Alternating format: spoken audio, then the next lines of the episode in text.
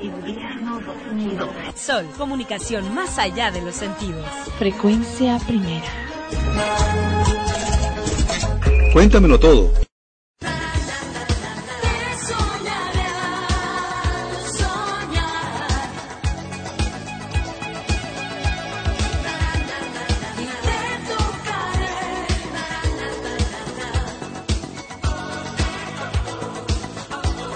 Sol, comunicación más allá de los sentidos. Frecuencia primera.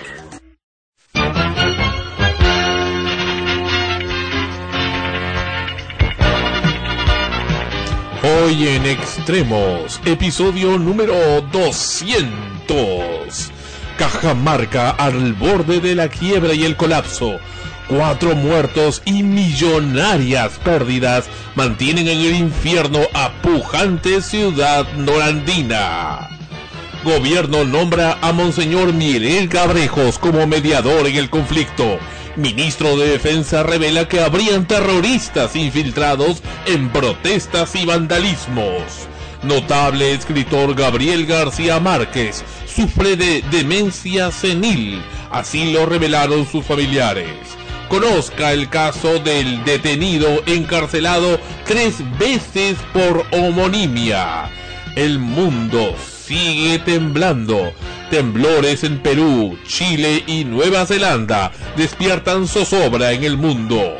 Susana Villarán anuncia continuación de la vía expresa que uniría San Juan del Urigancho y San Juan de Miraflores con la consecuente expropiación de cientos de propiedades. Esto y más. Hoy en Extremos, episodio número 200 en Sol, frecuencia primera.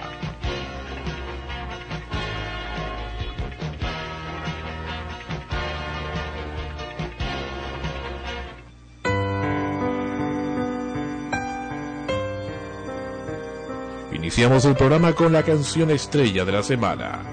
Mi corazón interpreta San Luis.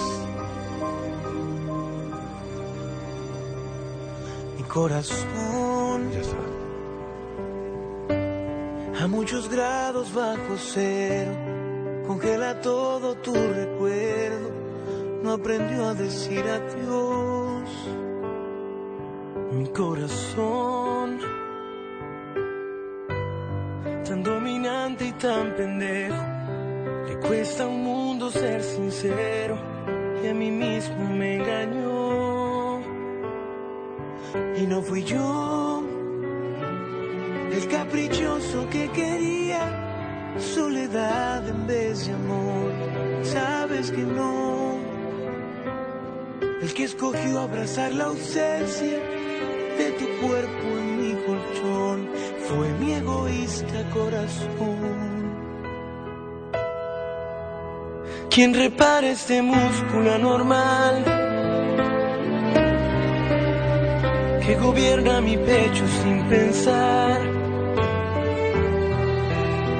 que te echo de menos, que mi mundo es pequeño si me dejas de amar.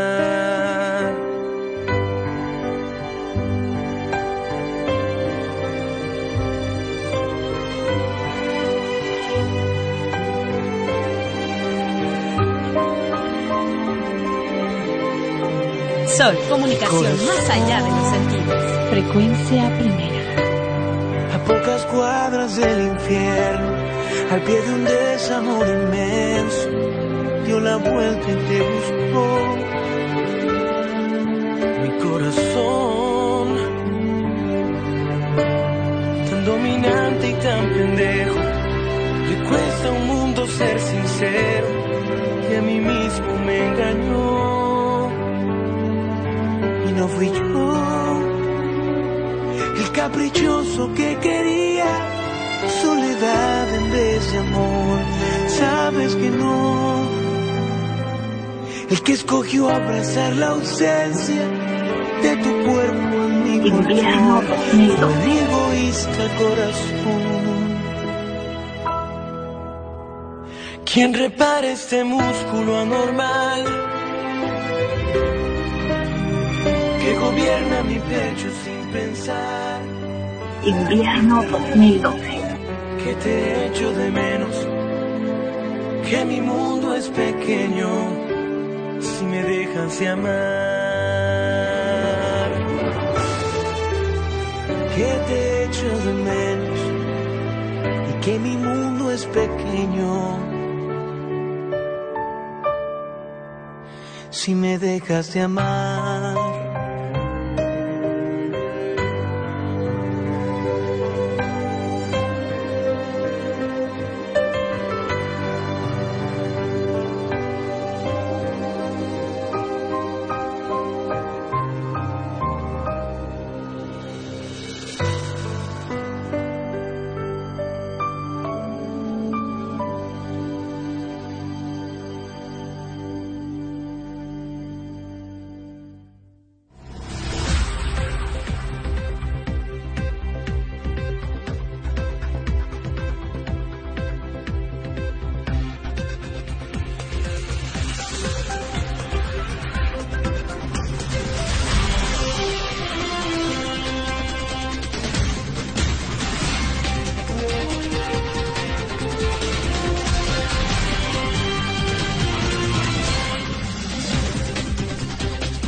Sol, comunicación más allá de los sentidos.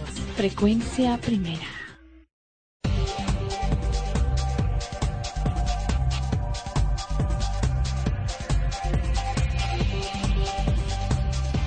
Hola, bienvenidos. Esto es Extremos, episodio número 200 en Sol, frecuencia primera. Bienvenidos. ¿Qué tal? Efectivamente, hemos llegado al episodio número 200. ¿Quién lo iba a pensar, no, Sandro? Por fin llegamos a los 200 programas de Extremos. Muy bien. Empezamos el programa, efectivamente 200 episodios desde aquel marzo del año 2000, ¿2000 cuánto? 2008. 2008. 2008, sí, 2008.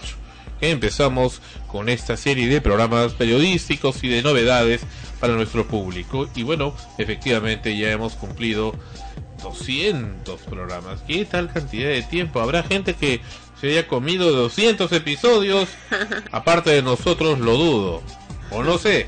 Quién sabe, ¿no? Bueno, lo, también lo pueden escuchar, pues no, no, no directo, sino durante la semana y por ahí que, que juntando se dan cuenta que sí llegaron a los 200 también. Como que pueden ponerse al día. ¿no? Así es.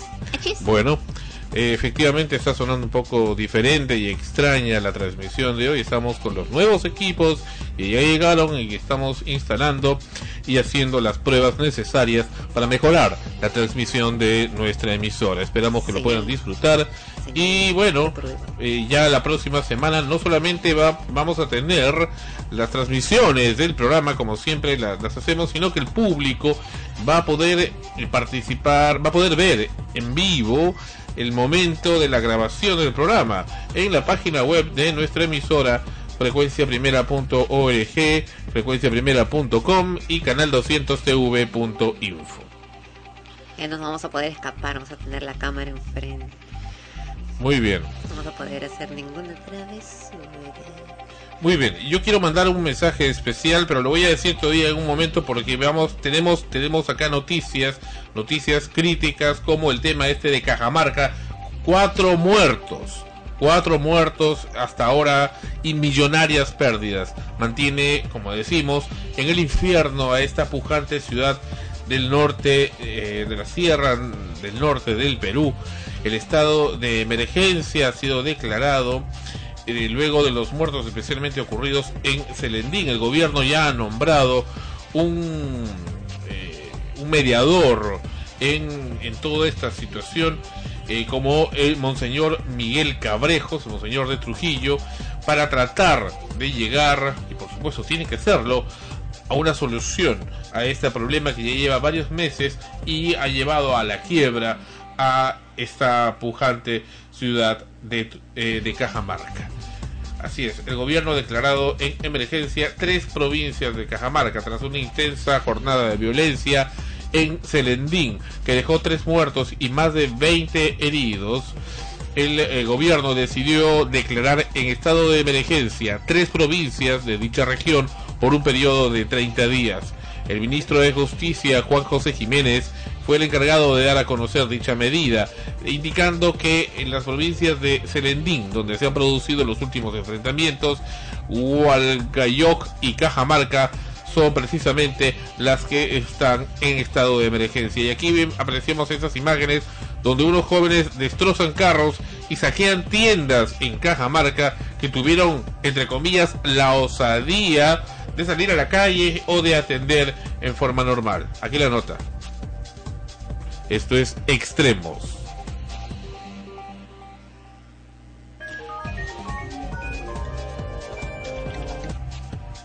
Tenemos ya la información.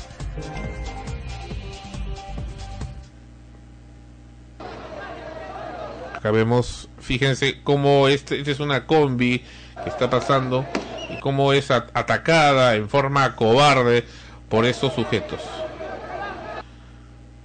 Acá tenemos la, esas imágenes que vienen por supuesto de allá de Cajamarca.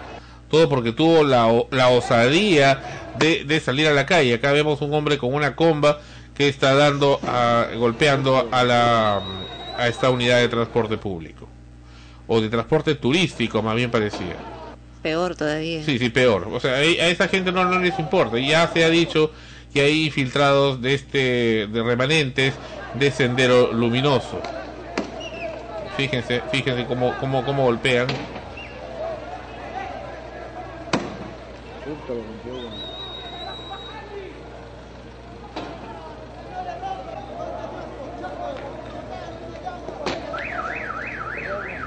Y acá golpeando a otro vehículo, otro más.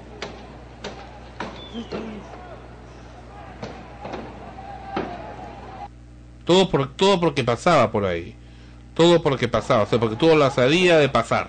Eso es lo peor de todo, ¿no? O sea, tú no tienes ningún derecho a obligar a otro a que tome tu misma posición si bien es cierto, están, eh, se supone, ¿no? Porque que, están luchando por una, por una razón, una idea que ellos tienen, que, quieren defender. Que en realidad el concepto está bien, o sea, es evitar la contaminación. En el otro caso estaban diciendo el tema del problema del agua, que sea por supuesto contaminada con los relaves mineros lo cual está muy bien. Que, por supuesto que la agricultura se vaya al diablo en Cajamarca, en las zonas donde precisamente esta minera y la cocha tenga influencia. Correcto. Correcto, pero precisamente para eso está la negociación. Claro, la negociación, el diálogo. esto ya son extremos. Y, y, sobre todo lo que estoy diciendo, ¿no? O sea, nada de derecho a alguien, por ejemplo, yo tengo una idea acerca de algo y no te puedo obligar a ti a que también la tengas y mucho menos golpearte, ¿no? Forzarte, porque no tienes la, misma idea que yo. Mira cómo acá siguen golpeando los, vehículos. Tremendo, acá le rompieron la luz a otro carro. Y si, y si lo dejáramos en, así, objetivamente... Mira, mira, acá, le está rompiendo el parabrisas. ¿Qué le hizo el dueño de ese carro que está adentro? ¿Qué le hizo? Acá se quiere meter a una tienda. Fíjense cómo están violentando la tienda. Se metieron, la tienda estaba cerrada. ¿Y ahí cuál es la razón? A ver, ¿cuál es la razón de hacerlo? Se metieron, forzaron la puerta y se metieron. O sea, así de sencillo, es tierra de nadie. Claro, en realidad, bueno, no sé, uno no, no sabe cuáles son las medidas que, que deberían de tomarse, uno dice deberían de ya de ir a poner orden, pero ya sabemos también cómo son las leyes, en, no solo en nuestro país, sino a nivel de Latinoamérica, sobre todo los países que están dentro de lo que son los reglamentos de los derechos humanos, ¿no? Porque de pronto haces esto ahora, el gobierno aplica una medida de fuerza ahora y resulta que cuando termina su gobierno van presos, ¿no? Porque, no sé, pues alguien ahí salió afectado, ¿no? Lo que pasa, ¿no? O sea, entre terroristas y, y militares o gente civil, matas a un terrorista y el que vas preso eres tú. Entonces son, son cosas que, que, imagino tienen que tomarse con mucho cuidado, pero que tiene que, hacerse, ¿no? O sea, el servicio de inteligencia tiene que buscar alguna manera efectiva de poder lograrlo porque eso ya no puede continuar. El, toda la zona de Cajamarca está en un retraso total, un estancamiento y sobre todo viviendo eso, ¿no? Esa situación que no puedes salir porque se parece pues un vándalo que te, te rompe la luna, te ataca simplemente porque no comparte su idea. Y lo que decía, si tomamos las cosas de manera objetiva, capaz si encontramos que la mayoría de la población no está en contra, sino es una minoría, pero una minoría agresiva que ha tomado el, el control de, de la ciudad. Pero Porque en los este diálogos se están dando, el, el- el diálogo, o sea, se han hecho ofrecimientos muy concretos con respecto al, al caso Conga y a todos le dicen que no. Mira, O sea, acá estamos viendo cómo ha quedado esta tienda. Botellas rotas, mobiliario parcialmente destrozado. Y obviamente los dueños de este comercio tienen que pagar las consecuencias. y sin ninguna razón. O sea, se supone que si tú estás defendiendo tu ciudad de una, una cuestión que crees que es que, que, que, que te está afectando, que, que, el gobierno está en contra, ¿cómo haces algo así? Estás este, yendo en contra de lo que estás oh, exigiendo, ¿no? Porque tú mismo estás destrozando lo que supuestamente estás protegiendo. No tiene ninguna coherencia. ¿No te parece que era un restaurante, un chifa o algo de eso? Sí, efectivamente, un chifa. Ahí es donde se han metido y han violentado este local. Sinceramente, no, no, no tiene justificación eso. Gente que simplemente quería trabajar y estaba en su derecho de Claro. trabajar. Así como ellos están en su derecho de protestar, pues había personas que están en su derecho de trabajar. Entonces, así de sencillo. Eso es simplemente una, un razonamiento senderista, terrorista, el que están utilizando ahí. Definitivamente de eso se trata. Si quieren atacar, ¿por qué no atacan directamente a las autoridades involucradas? ¿Por qué no van y atacan, por ejemplo, a, la embajada de Estados Unidos? A ver, ¿por qué no van, que, que tiene que ver con, con el proyecto de Yanacocha, ¿por qué no van y atacan a ver al mismo campamento de Yanacocha? ¿Por qué no lo hacen? ¿Por qué no van ahí todo un grupo con ese señor eh, disque sacerdote? Que- Porque cada vez me dan más asco lo- los miembros del clero católico. Dizque, ah, ¿por, qué se va, ¿Por qué no se va con todo ese grupo? Se van allá a la, a, a la minera de Yanacocha y protestan ahí. ¿Por qué no protestan en el mismo local donde ocurre eso? En el mismo campamento minero. Van, destrozan equipos. ¿Por qué no vienen acá a las oficinas en Lima de Yanacocha? Y acá mismo a protestar, a hacer lo mismo que están haciendo ahí. O sea, hacerlo en forma focalizada a quienes les están, obviamente, directamente incomodando. Capaz esa no es la verdadera razón. Capaz la, el objetivo es simplemente crear la inestabilidad aprovechándose de un, un asunto, una coyuntura para, para no dar marcha atrás, porque lo que lo que decíamos hace un momento, ¿no? Se están haciendo ofrecimientos, se tratando de llegar a acuerdos, pero no aceptan absolutamente nada. O sea, están tratando de, de, proteger la zona, o sea, no solamente ellos que están reclamando, sino se les está ofreciendo realizar las labores sin afectar la laguna, una laguna que en realidad de por sí ya estaba contaminada desde hace mucho y que no se usa y que no sirve absolutamente para, para nada, porque con eso ni siquiera riegan las plantas, los sembríos, no, ese, no, no se usa, simplemente está ahí.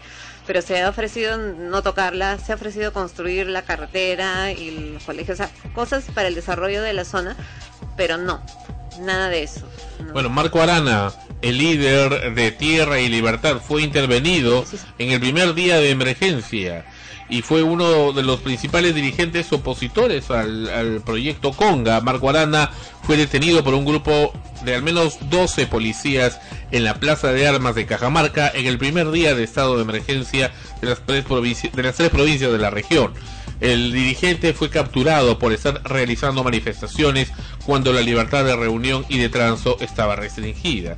Incluso después de ser detenido, el suspendido sacerdote comentó lo sucedido mediante su cuenta de Twitter. Me detuvieron, me golpearon mucho dentro de la comisaría, me volvieron a golpear. Puñetes en la cara, riñones, insultos, etcétera. Bueno, esa es la forma clásica de actuar de la policía. Aquí la nota. Tenemos eh, la detención del padre Marco Arana. Vamos a, vamos a ponerle play, play para, que, para que ustedes puedan observar. En cualquier momento sale la imagen eh, del padre Marco Arana. Ahí está, ustedes lo ven, está sentado en una banca, efectivamente. Tiene los letreros, ¿no es cierto?, en la parte eh, delantera y posterior, pero ahí lo ven, lo agarra la policía de frente. Ahí, los dejamos ahí con, con el video. Ustedes pueden observar claramente lo que está sucediendo en estos momentos. La policía lo, lo coge. Es el video de las fotografías que hemos visto durante toda la tarde. Son imágenes de un canal local que nos han hecho llegar aquí a Canal N vía Twitter. Y acá está el grupo de policías. Coge al padre Marco Arana de una banca de, de la plaza, ahí lo ha rodeado, en ese momento lo está rodeando y está rodeando además porque sabe que hay prensa ahí que está cubriendo lo que está sucediendo, están tapando las cámaras. Ahí está justamente el padre que está con las manos arriba, diciendo que él no está participando en ninguna manifestación.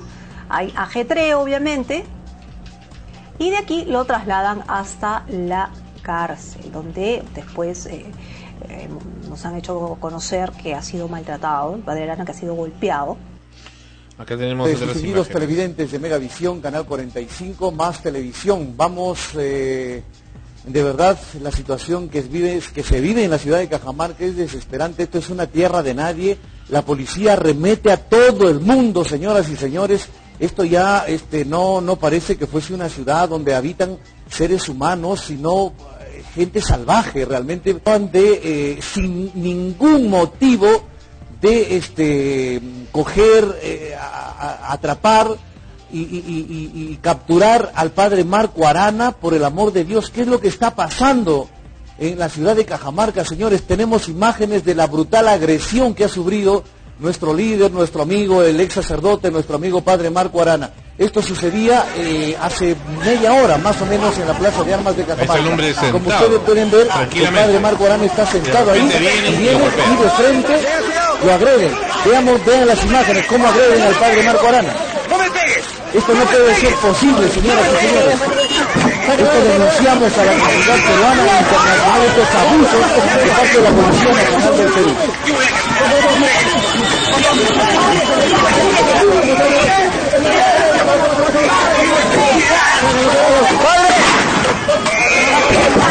¡Padre! ¡Padre!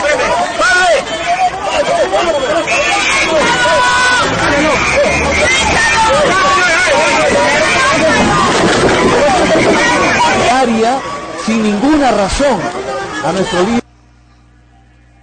Efectivamente, el- el la detención del padre Marco al padre Marco Hay millones de estos salvajes de la policía, porque no, no necesitan, no, no hay que decirles de otra manera. Pero hay que mencionar algo, el padre, si bien es cierto, estaba sentado tranquilamente, era como un símbolo, porque estaba con los letreros colgados del cuello, igual que la persona que lo que estaba con él al costado, y era precisamente quien estaba usando a todo esto. O sea, es como un símbolo pasivo. De Continuamos. otra manera, sin ninguna razón, el padre Marco Arana sentado en una plaza, en una banca de la Plaza de Armas ha sido detenido, empujado. Miren ustedes de esta manera, están a nuestros líderes, lo suben, lo suben a este carro como cual delincuente, como cual delincuente y lo trasladan a la primera comisaría de la Policía Nacional del Perú. Bueno, ya lo hemos visto. Y aquí lo que ocurrió en Celendín, la Tenemos masacre. este, en la línea creo el congresista de Marachín. Sí, aló, buenas noches. Sí, buenas noches. ¿Cómo está, señor congresista? Gracias por atendernos. Se nos hizo un poco difícil comunicarnos, pero gracias a Dios ya lo tenemos en la línea. Ante todo, pues, este, la solidaridad con, con nuestro pueblo cajamarquino y, y por la trágica muerte de, de tres hermanos cajamarquinos que hoy eh, han sido pues, asesinados prácticamente en, en un- en una situación muy delicada que se, que se vivió en Selení. Sí, lógicamente lo que hay que tener en cuenta es que este problema ya se veía venir y la población ha estado protestando pacíficamente y resulta de que en las noticias dicen como que los manifestantes tenían armas de fuego, lo cual es desmentido por los dirigentes y la población. Vamos a ver si tenemos más información sobre lo de Celendín. Todavía no hay, no hay más información, pero en efecto eh, las imágenes son realmente impactantes. Ahora sí creo que tenemos las imágenes. del día, Aquí la está. violencia en Cajamarca. Tenemos imágenes que nos acaban de llegar, imágenes de último minuto. Eso es lo que pasamos de hace un- vive comienzo. En estos momentos en Al comienzo del programa y Han aquí muerto producto del enfrentamiento. el pueblo enardecido.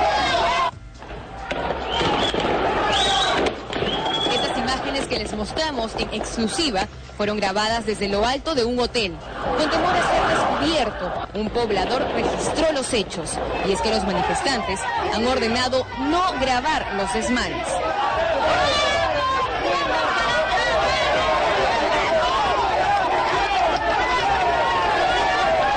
Periodistas cajamarquinos han sido amenazados por esta masa que apuesta por la violencia y descarta el diálogo.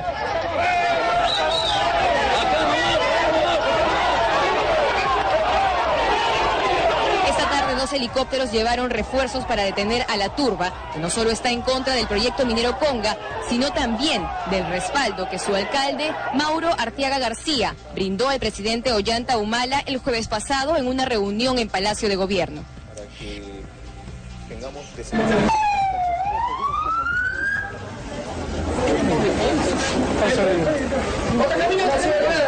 A este sargento del ejército peruano llamado Gilberto Marcelo Monja le cayó un pirotécnico conocido como Avellana en el ojo.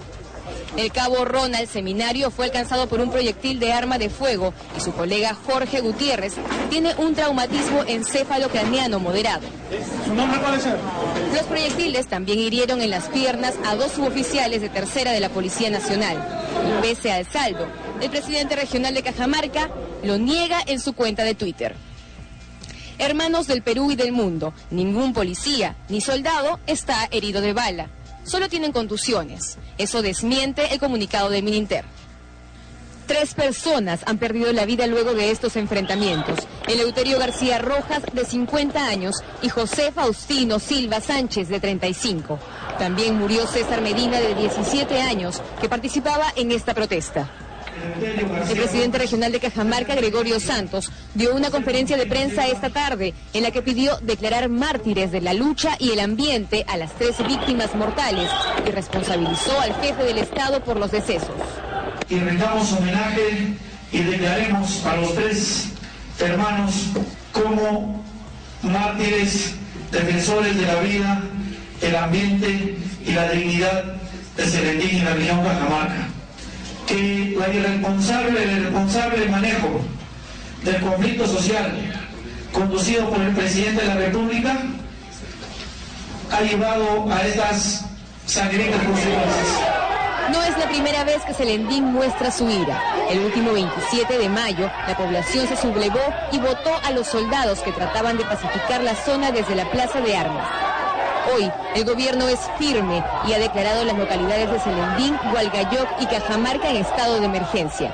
20 son los heridos y 16 personas están detenidas y a disposición del Ministerio Público, que debe hilar fino para mantener el orden y a la vez la calma entre la población enardecida.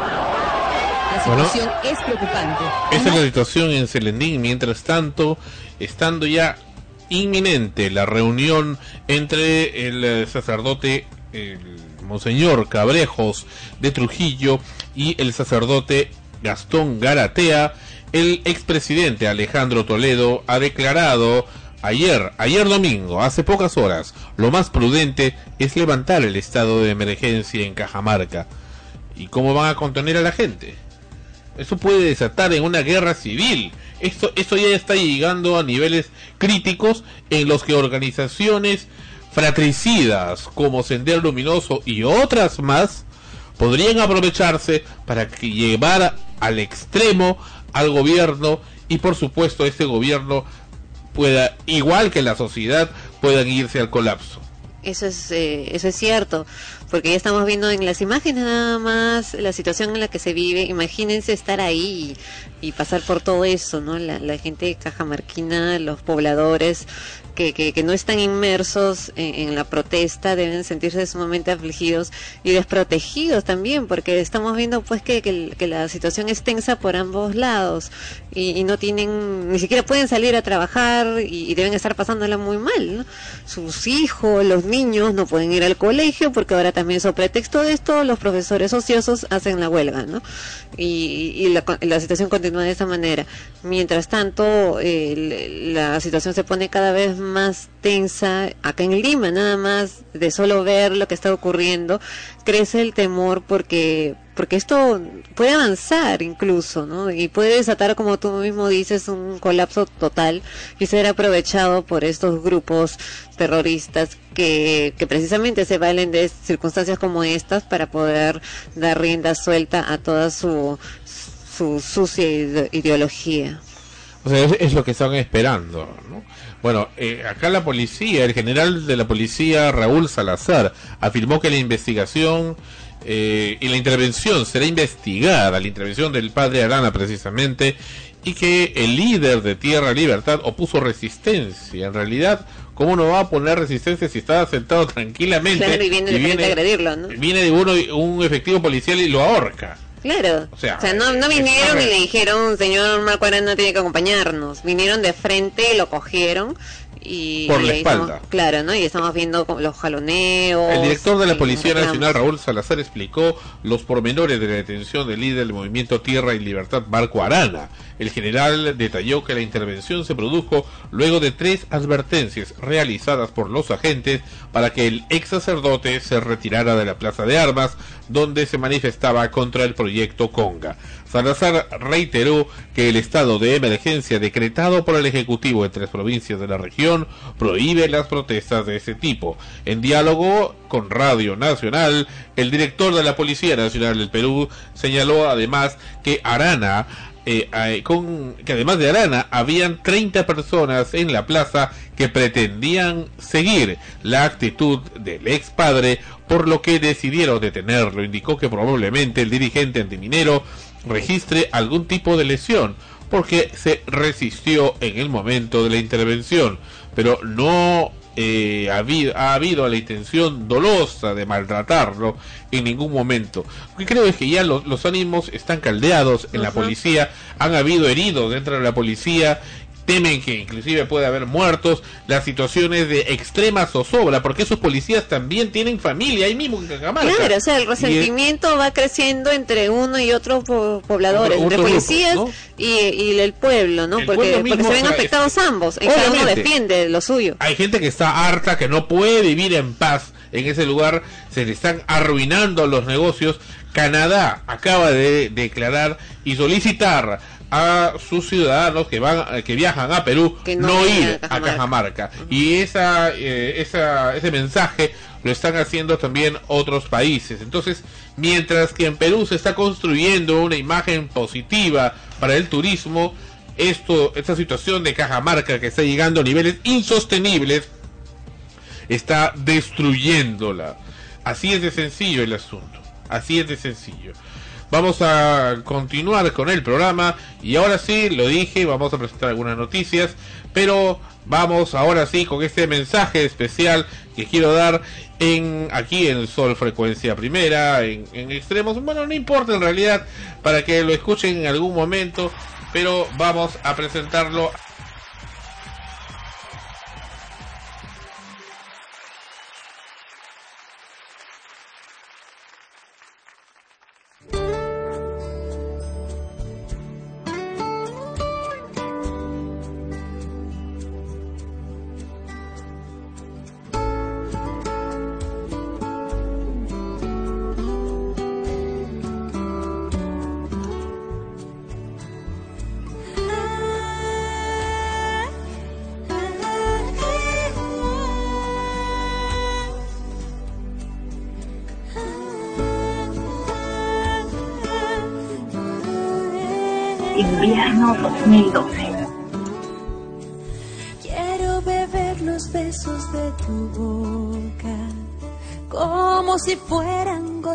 rocío y ahí en el aire dibujar tu nombre junto con el mío. Y en un acorde dulce de guitarra. Sol, comunicación más allá de los sentidos. Frecuencia primera. Y en el sutil abrazo de la noche sepas lo que siento. Estoy enamorada y tu amor me hace grande. Estoy enamorada Qué bien, qué bien hace amarte.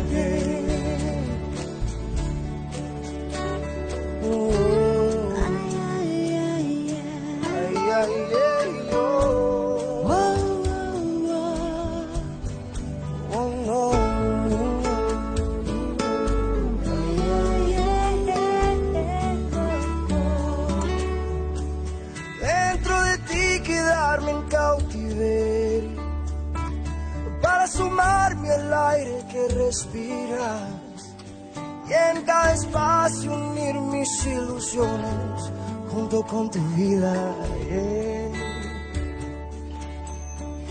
que si naufrago me quedé en tu orilla, que de recuerdos solo me alimente y que despierte del sueño profundo solo para verte. Estoy enamorada me hace grande. Estoy enamorada y qué bien, qué bien me hace amar.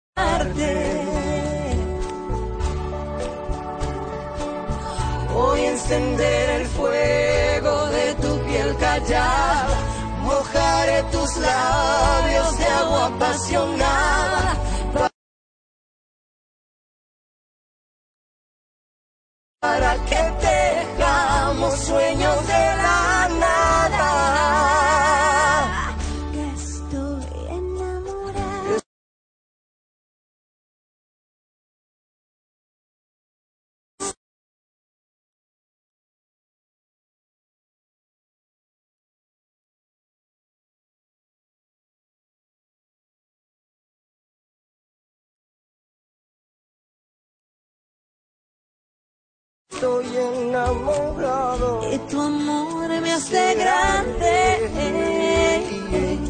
Estoy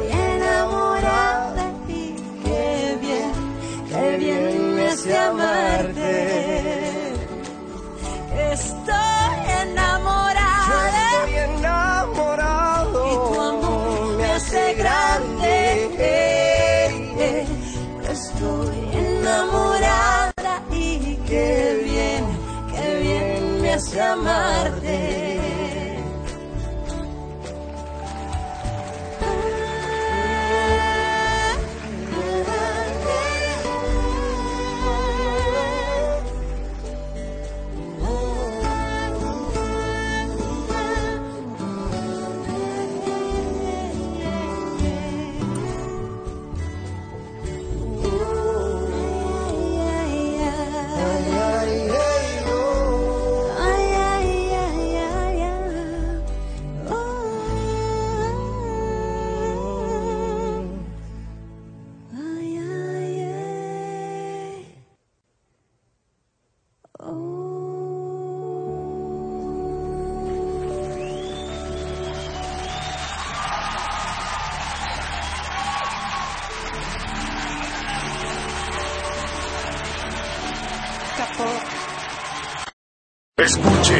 Usted no me simpatiza, ¿entendido? Solo me ha causado dolor.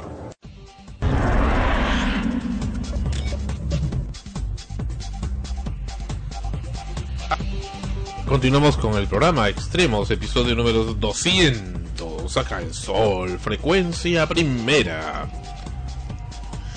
Efectivamente. Y efectivamente, mil disculpas porque se me cortó la- el mensaje que iba a dar. Pero, pero, ahora sí, antes antes de, de acabar el tema que vamos a hablar de, de esta Pero, pero, que mejor no aproveches ahorita y lo dice. porque tenemos acá noticias importantísimas, por ejemplo, como esto que estamos viendo a continuación. Los 10 misterios sin resolver de la historia. Entonces, ¿has visto esta, esta, esta información? Los 10 misterios en resolver la historia. Así es. No, cuéntanos. Bueno, no es precisamente sobre Juanito Matasuegra. El primer misterio, el manuscrito de Voynich. Hace más de 100 años se intenta descifrar este manuscrito ilustrado de 240 páginas, escrito hace 500 años por un autor anónimo y en un idioma desconocido. ¿Qué crees que es esto? A ver, pues hay que analizarlo. Vamos a, vamos a ver de cerca al manuscrito de Voynich.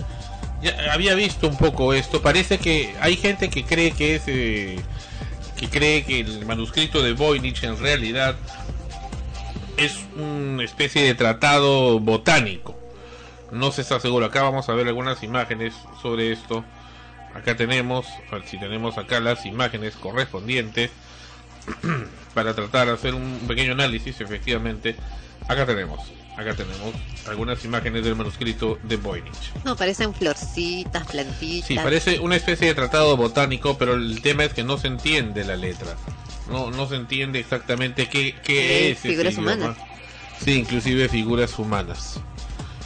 De mujeres bañándose, ¿no? Eh, en algún tipo de preparado o brebaje, ¿no? No, no, no se sabe exactamente. Este es el manuscrito de Voynich. Luego tenemos el oro chino. En 1933, un general chino recibió siete barras de oro con dibujos y criptogramas que no se han resuelto. Esas barras corresponderían a certificados metálicos relacionados con un depósito bancario en un banco norteamericano. Otro más. Una barrita que se pase. La escultura de criptos fue diseñada por Jean Sambord por encargo de la CIA. Oculta cuatro mensajes cifrados, pero solo se han resuelto tres hasta el momento. Para ayudar con el acertijo, Sandborg dio una pista descifrando la palabra Berlín en la última parte del mensaje. Que ver qué es lo que significan las otras tres, pues, o salvo que no tengan relación ni una, ninguna de las tres en conjunto, ¿no? Pregúntele a Jean Sambord, porque es el que se le ocurrió. Porque si tienen relación, entonces significa que la cuarta puede ser una consecuencia de esas tres. Podría ser. Y ahora la siguiente. El Georgia Guidestone es una escultura erigida en Georgia, grabada en ocho idiomas y que contendría los diez mandamientos para una nueva edad de la razón. Su autor firmó la obra con el seudónimo de R.C. Christian. Entonces, Georgia Guidestone. O sea, los mandamientos de Geor- Georgia. ¿Qué te parece? Mira, pu. Ah, va, pero, pero sería interesante saber cuáles son, ¿no? ¿Cuál es, cuál es precisamente el, el contenido de, de esos? Eh, de esos eh, Los acá está el mensaje. El mensaje tallado en las losas es un conjun- conjunto de principios en ocho idiomas, uno por cada cara de las cuatro losas. Según el movimiento del reloj, los idiomas son inglés, español, saulí, hindi, hebreo, árabe, chino antiguo y ruso. El mensaje es el siguiente: mantener la humanidad bajo los 500 500 sí, 500 millones en equilibrio perpetuo con la naturaleza, guiar sabiamente a la reproducción, mejorando la idoneidad y la diversidad, unir a la humanidad con una nueva lengua viva, regir la pasión, a la fe, a la tradición y a todas las cosas con una razón templada. Proteger a los pueblos y a las naciones con leyes limpias y cortes justas. Dejar a todas las naciones gobernarse internamente, resolviendo las disputas externas en una corte mundial. Evitar leyes mezquinas y funcionarios inútiles. Equilibrar los derechos personales con los deberes sociales. Valorar la verdad, la belleza, el amor, buscando la armonía con el infinito. Y finalmente, no ser un cáncer sobre la tierra, dejar un espacio para la naturaleza y dejar un espacio para la naturaleza, reitera. En fin, eso, ese es el, el mensaje que deja esta piedra. Bueno, deseos que por lo menos se vienen dando desde hace muchos años, ¿no? No, Vamos, no ha vamos. variado mucho, lamentablemente, el mundo con respecto a ello. El código Bale. Son tres mensajes encriptados por Thomas Bell que marcarían las coordenadas de su tesoro. El primero es el mapa, el segundo da cuenta de la fortuna y el tercero están los nombres de los amigos con derecho al tesoro. Siguiente mensaje. Las líneas de Nazca, acá en Perú precisamente, las figuras abarcan desde diseños simples hasta complejas figuras zoomorfas y geométricas. Hay muchas teorías sobre, la, sobre su finalidad, aunque la mayoría coincide en darle un carácter ritual para invocar a los dioses. A ver qué más. La sábana santa o la sábana de Turín. Se asume que la tela con la que se envolvió es precisamente la que se usó con Jesús, para envolver a Jesús, y que en su resurrección su imagen quedó grabada. La iglesia no se ha manifestado oficialmente sobre su aceptación o rechazo hacia este sudario. La inscripción de Soulboard.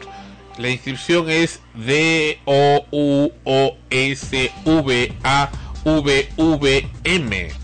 Es el mensaje dejado en un monumento de la decolidad inglesa de Stratfordshire en el siglo XVIII. Se ha especulado con la leyenda de que sería una pista dejada por los templarios sobre el paradero del Santo Grial. ¿Qué más tenemos? Los símbolos de Rongo Rongo.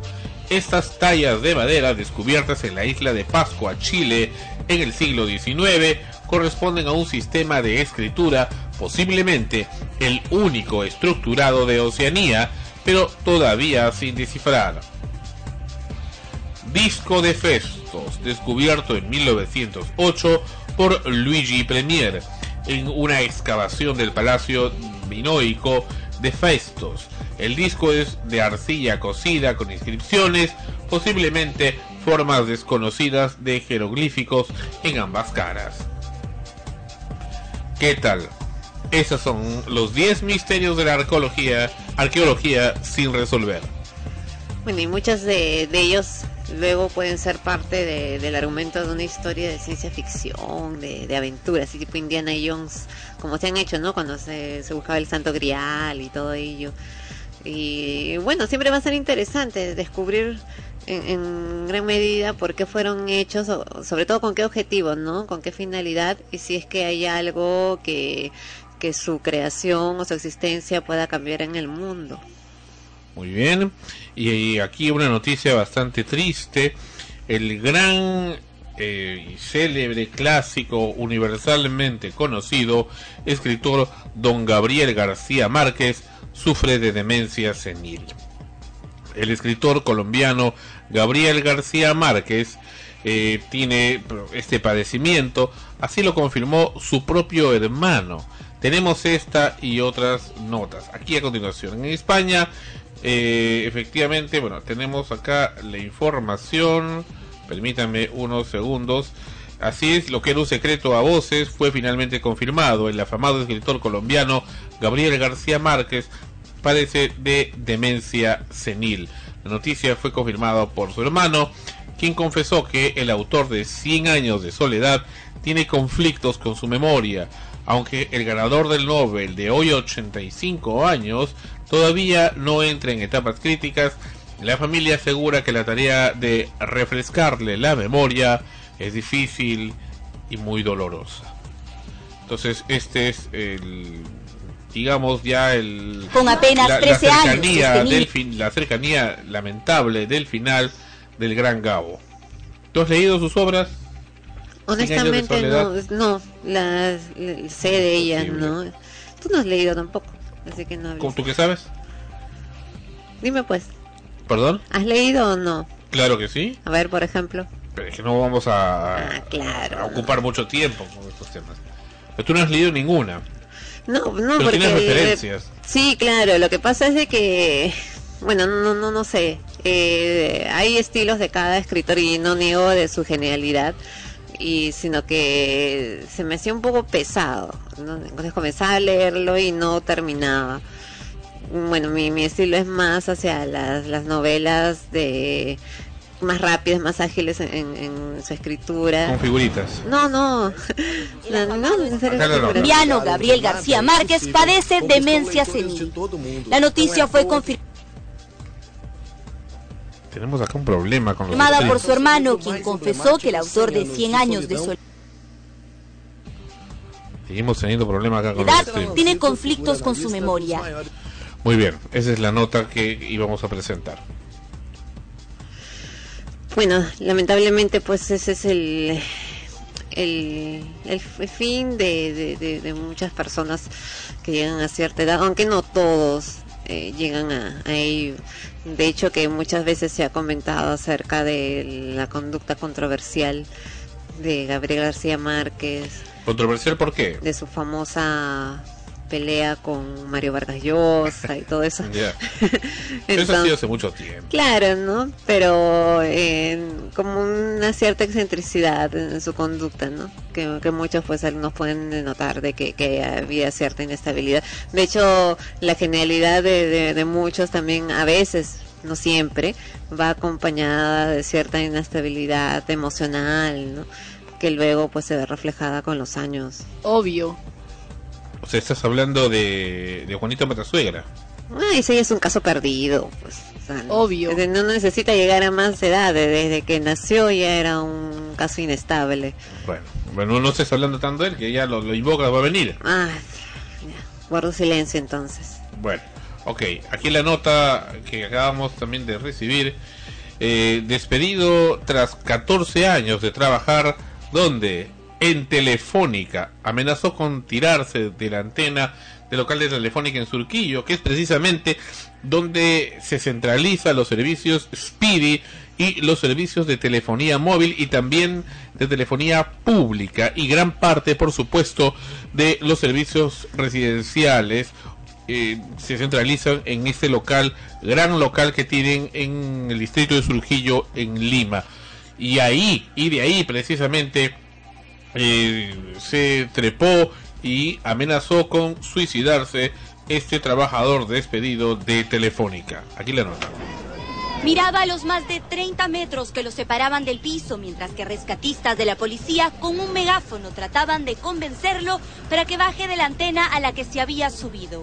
Dice que se iba a tirar. Primero estaba en la mitad de la antena, luego ya iba descendiendo porque los policías estaban hablando todo. Iván Núñez Salinas, de 39 años, estuvo más de una hora en lo alto de esta antena de Telefónica en Surquillo. Recibió una llamada de su esposa y finalmente descendió. ¿Qué cosa quería hacer usted? ¿Quería suicidarse? No, no, señora, no. Trataste de retirarse. Realmente llamar la atención para que pongan a pensar. Negó que haya tratado de suicidarse, lo que quería era llamar la atención. La razón lo despidieron después de 14 años trabajando en el área de instalaciones. ¿Te trataste de suicidar? ¿Qué pasó? No, no. Has tratado de llamar la atención, entonces. Nada ¿Por más. qué? Dime, dime. Por ¿Hace un cuándo? despido que me ha hecho. ¿Hace cuánto se han despedido? Hace un mes. ¿Por qué? Una falta que tuve. Una falta que tuve, pero excesivamente. Sus compañeros del Sindicato de Trabajadores de Telefónica piden su reposición. Sin embargo, la empresa en este comunicado aclaró que Núñez fue separado en mayo por una falta grave. ¿Y cuál fue esa falta grave? ¿Por qué no la dicen? Hay que decir algo. eh, hay tantos problemas que tiene esta empresa, especialmente Telefónica, especialmente en los trabajadores de esos famosos service, que cuando van a hacerte una instalación, una reparación, ven la manera de venderte algo por lo bajo. Algún producto, algún equipo, algún servicio, siempre porque no les justifica el dinero que les dan. Entonces eh, no hay definitivamente una fidelidad con la empresa. Tratan de hacerte eso a toda costa, sacarle la vuelta a la empresa como, como sea, como sea. Porque pues, francamente que el sueldo que deben de recibir o el trato que deben de recibir debe ser una basura. Entonces, estos no son casos aislados, es algo extremadamente común. Es probable que este hombre haya hecho algo de eso y de alguna forma haya aflorado, le hayan acusado y precisamente haya sido despedido por eso. Claro, no mencionan tampoco qué cargo ocupaban, ¿no? Para saber en qué... técnico, ¿no? Sí, ¿no? Pa- pareciera que fuera. Capaz algo de eso, de eso, capaz algún cliente ha dicho, ha llamado, ha dicho, me, ha- me ha ofrecido tal servicio, eh, ponerme el cable por lo bajo, qué sé yo, lo, lo han acusado, ¿no? Y, bueno, todos se defienden ahí porque todo el mundo lo hace. O sea, todo es cierto. Cuando va un técnico de, de, de la compañía, mm, no falta por ahí que ofrezca pues sus servicios también. Y te dicen, ¿no? Te das un Obvio. número directo. Llámeme a mí de frente que, Sí. que yo le, le hago el servicio porque si no, este, le sale No, más caro. no, no, no siempre te dicen, no son tan obvios. Lo que te No. dicen es, ya no llame, si vuelve a tener un problema, ya no llame a la empresa, no llame Ujú. al 102, no Mira, llame me al llama 104. directamente y yo vengo más rápido. Me llama a mi celular personal y yo vengo personalmente. Ajá. No, y, y lo arreglo rapidito, que saca el otro. Pero este, y además bueno, que es un eso trato implica más pues no. personalizado, ¿no?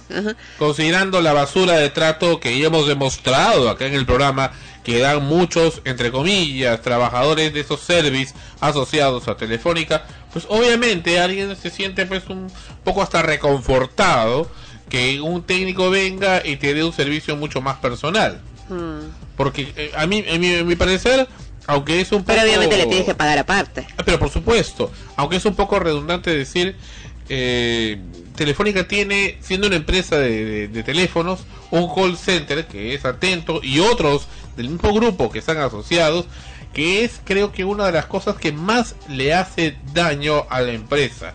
La imagen se desmorona ahí. Mm. No solamente en atención postventa, sino preventa, porque ni siquiera sabe vender.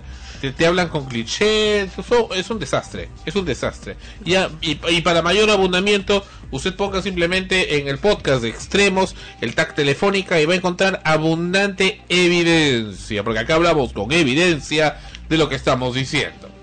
No, y lo peor es que no siente que eso solamente es una pantalla, ¿no? Ah, ya vamos a poner el servicio al, al cliente porque tenemos que tenerlo, ¿no? Y como tú dices, ¿no? Los mismos chicos que venden y todo, en realidad, como que sabes que de todas maneras se van a vender, pues lo- lo- los productos por una necesidad de la gente y de la falta de competencia, porque en realidad la- las otras empresas de telefonía no son gran competencia incluso en la atención, en, muchas veces hasta hasta son peores en el tipo de atención al cliente. Entonces como que no tienen pierde, ¿no? Así los traten bien o mal, igual van a estar acá porque no les queda de otra. O sea, necesitas el celular y no te lo puedes eh, eh, quitar de encima, ¿no? Ya, ya lo usa, ya es parte de tu vida. Y es cierto, ¿no? O sea, muchas de las personas que usamos celular, cuando nos olvidamos en algún sitio o qué sé yo, sentimos pues que, que, nos falta algo, eh, no solo por tenerlo, ¿no? Sino que te pueden llamar, o sea, lo usas para trabajar, para, para muchas cosas ya de forma pues muy, muy necesaria. Entonces ya eso lo saben y sabes que siempre lo vas a usar. Entonces, si te quejas o algo, no sé, no seas más. Como que ya para qué te quejas, ¿no? Y, y vas personalmente y te hacen lo mismo para que te aburras y, y, y desistas y no quieres esperar y te vayas, ¿no? Entonces no te quejes. Entonces los pocos que se quedan y se quejan, se soplan el mal momento y, las personas que tienen ahí peores también porque no están capacitados realmente para un servicio de esa naturaleza. Simplemente están cubriendo un puesto momentáneo. Bueno, lo habíamos anunciado, ese es el hombre detenido ya tres veces en ocho años. 11 por- años. En 11 años por homonimia. Efraín Castillo Velázquez se encuentra encarcelado. Estuvo en requisitorias y ahora está encarcelado como si fuera un narcotraficante. Así es, vamos a ver con esta nota de este pobre hombre. Es realmente insostenible, increíble e injusto lo que le está ocurriendo y cómo su familia se ve seriamente perjudicada. Tenemos la nota ya. Vamos con, con Sí, la- voy a hacer lo que sea, amor. Vamos a presentar en unos segundos esta nota de Efraín Castillo Velázquez. A la Defensoría del Pueblo eh, eh, ha, desde el año el- eh, ha, estado desde el año 2001 viendo este caso eh, de la detención de las deten- las detenciones injustas de este hombre pero todavía no se llega a una solución. Lo encarcelan lo liberan de un tiempo después otra vez en otro caso y así así así. Me pareció una especie de maldición contra él y completamente injusta Acá ahora sí la nota. Lo que sea, amor, para que tú salgas. Si tú eres inocente y vamos a hacer justicia por ti, amor. La Defensoría del Pueblo conoce el caso desde el 2001, cuando Efraín Castillo Velázquez fue detenido por homonimia. Pasaron los años y en el 2007 un traficante de drogas dio su nombre como cómplice y solo por ello fue detenido sin tener en cuenta que la descripción física del supuesto narcotraficante no coincide con el físico de Efraín. El delincuente que le dice su característica que es de un metro setenta, pelo crespo, raza morena y con textura delgada. Y en sí no coincide con la de mi esposo. Mi esposo es de un metro cincuenta, raza trigueña, mestiza, ¿no? Que es lo mismo, y pelo lacio. Salió libre ante la intervención de la Defensoría y el 12 de junio pasado fue capturado nuevamente por orden de la Sala Mixta Descentralizada de Pisco. La policía de requisitoria se lo llevó de la puerta de su casa, siendo inocente. Para la Defensoría del Pueblo, este es un caso de deficiente identificación, individualización de la persona en un proceso penal. Efraín Castillo Velázquez trabaja en una tienda de este centro comercial. Tiene dos hijos que sufren por su injusto encierro desde hace 18 días en la sede de requisitorias. Mi hijo, desde chiquito, ha venido de la sierra, ni conoce ni Pisco, ni conoce ni Ayacucho, nada. Estaba trabajando acá todos los días para mantenerme a mí. La Defensoría del Pueblo vigila el caso. Un habeas corpus ha sido presentado a una jueza en Lima, que a su vez solicitó el descargo de los jueces de Pisco. El lunes ella decidirá si Efraín puede volver a casa con los suyos. Ahorita no, mis no, hijas no vuelto. sufren, ahorita pregunta por su papá, pregunta por su papá y a veces ya también no sé qué decirle. Sus vecinos están decididos a continuar en pie de lucha por un hombre que consideran inocente y justo. Es lo que estamos diciendo, la justicia en este tipo de casos ya se vuelve en un peligro. En un peligro del que la- los ciudadanos que actuamos dentro de la ley y dentro de la justicia tenemos que protegernos. Porque no solamente es el Poder Judicial, también es el Ministerio Público y también es la Policía Nacional del Perú. Es increíble tamaña ineficiencia para no poder definir un caso de homonimia tan tan tan sencillo como eso. O sea, tú puedes detener a alguien por el nombre, ok, pero tienes que verificar los datos, eso es lo mínimo que puedes hacer. O sea, una persona no debería de pasar ni 24 horas encerrada porque automáticamente tienes que identificar, no no coinciden las huellas, no coincide la descripción. eh, y más aún si hay antecedentes que el pobre hombre lo han detenido por lo mismo y no es, entonces tiene que decir, no, pues esa persona no es, ¿no? Es, es el caso de homonimia, que ya ha sido probado que, que no es él. Pero no, lo detienen, lo encarcelan y mientras tanto, mientras les da la, la flojera, qué sé yo, de, de, de, de leer siquiera lo que han hecho, el, el hombre está encerrado y padeciendo, o sea, no solo la, la- el sufrimiento de estar encarcelado injustamente en un lugar tan terrible como es la cárcel, sino su familia, sus hijos, en- poniendo en riesgo su, su trabajo y nadie le devuelve toda esa pérdida, porque sale simplemente y luego con el riesgo de que luego lo vuelvan a meter, porque son tan ineficientes, tan inútiles, tan flojos, tan ociosos esta, gente, ya que, que se les pase el alma y viene otro, ve el nombre y lo vuelve a detener. No, ni siquiera se fijan, se dan el trabajo de leer los antecedentes, de ver qué es lo que ha pasado antes, no. O sea, ¿qué va a tener que, que hacer el pobre? Estar con un papel, una credencial, que ahí que, lo- que lo no soy yo el, el, el delincuente. No, o sea, algo, algo para que cuando vayan a detenerlo no lo detengan. Porque así a cada rato lo van a hacer, ya con lo ineficientes que son el Poder Judicial. Bueno, la familia de Efraín Castillo sigue solicitando justicia y hasta ahora no es escuchada. El hombre ya está en cárcel y eso no puede ser. O sea, es un quebrantamiento del Estado de Derecho. Porque si actuamos actuando dentro del derecho, estas situaciones no deberían simplemente ocurrir.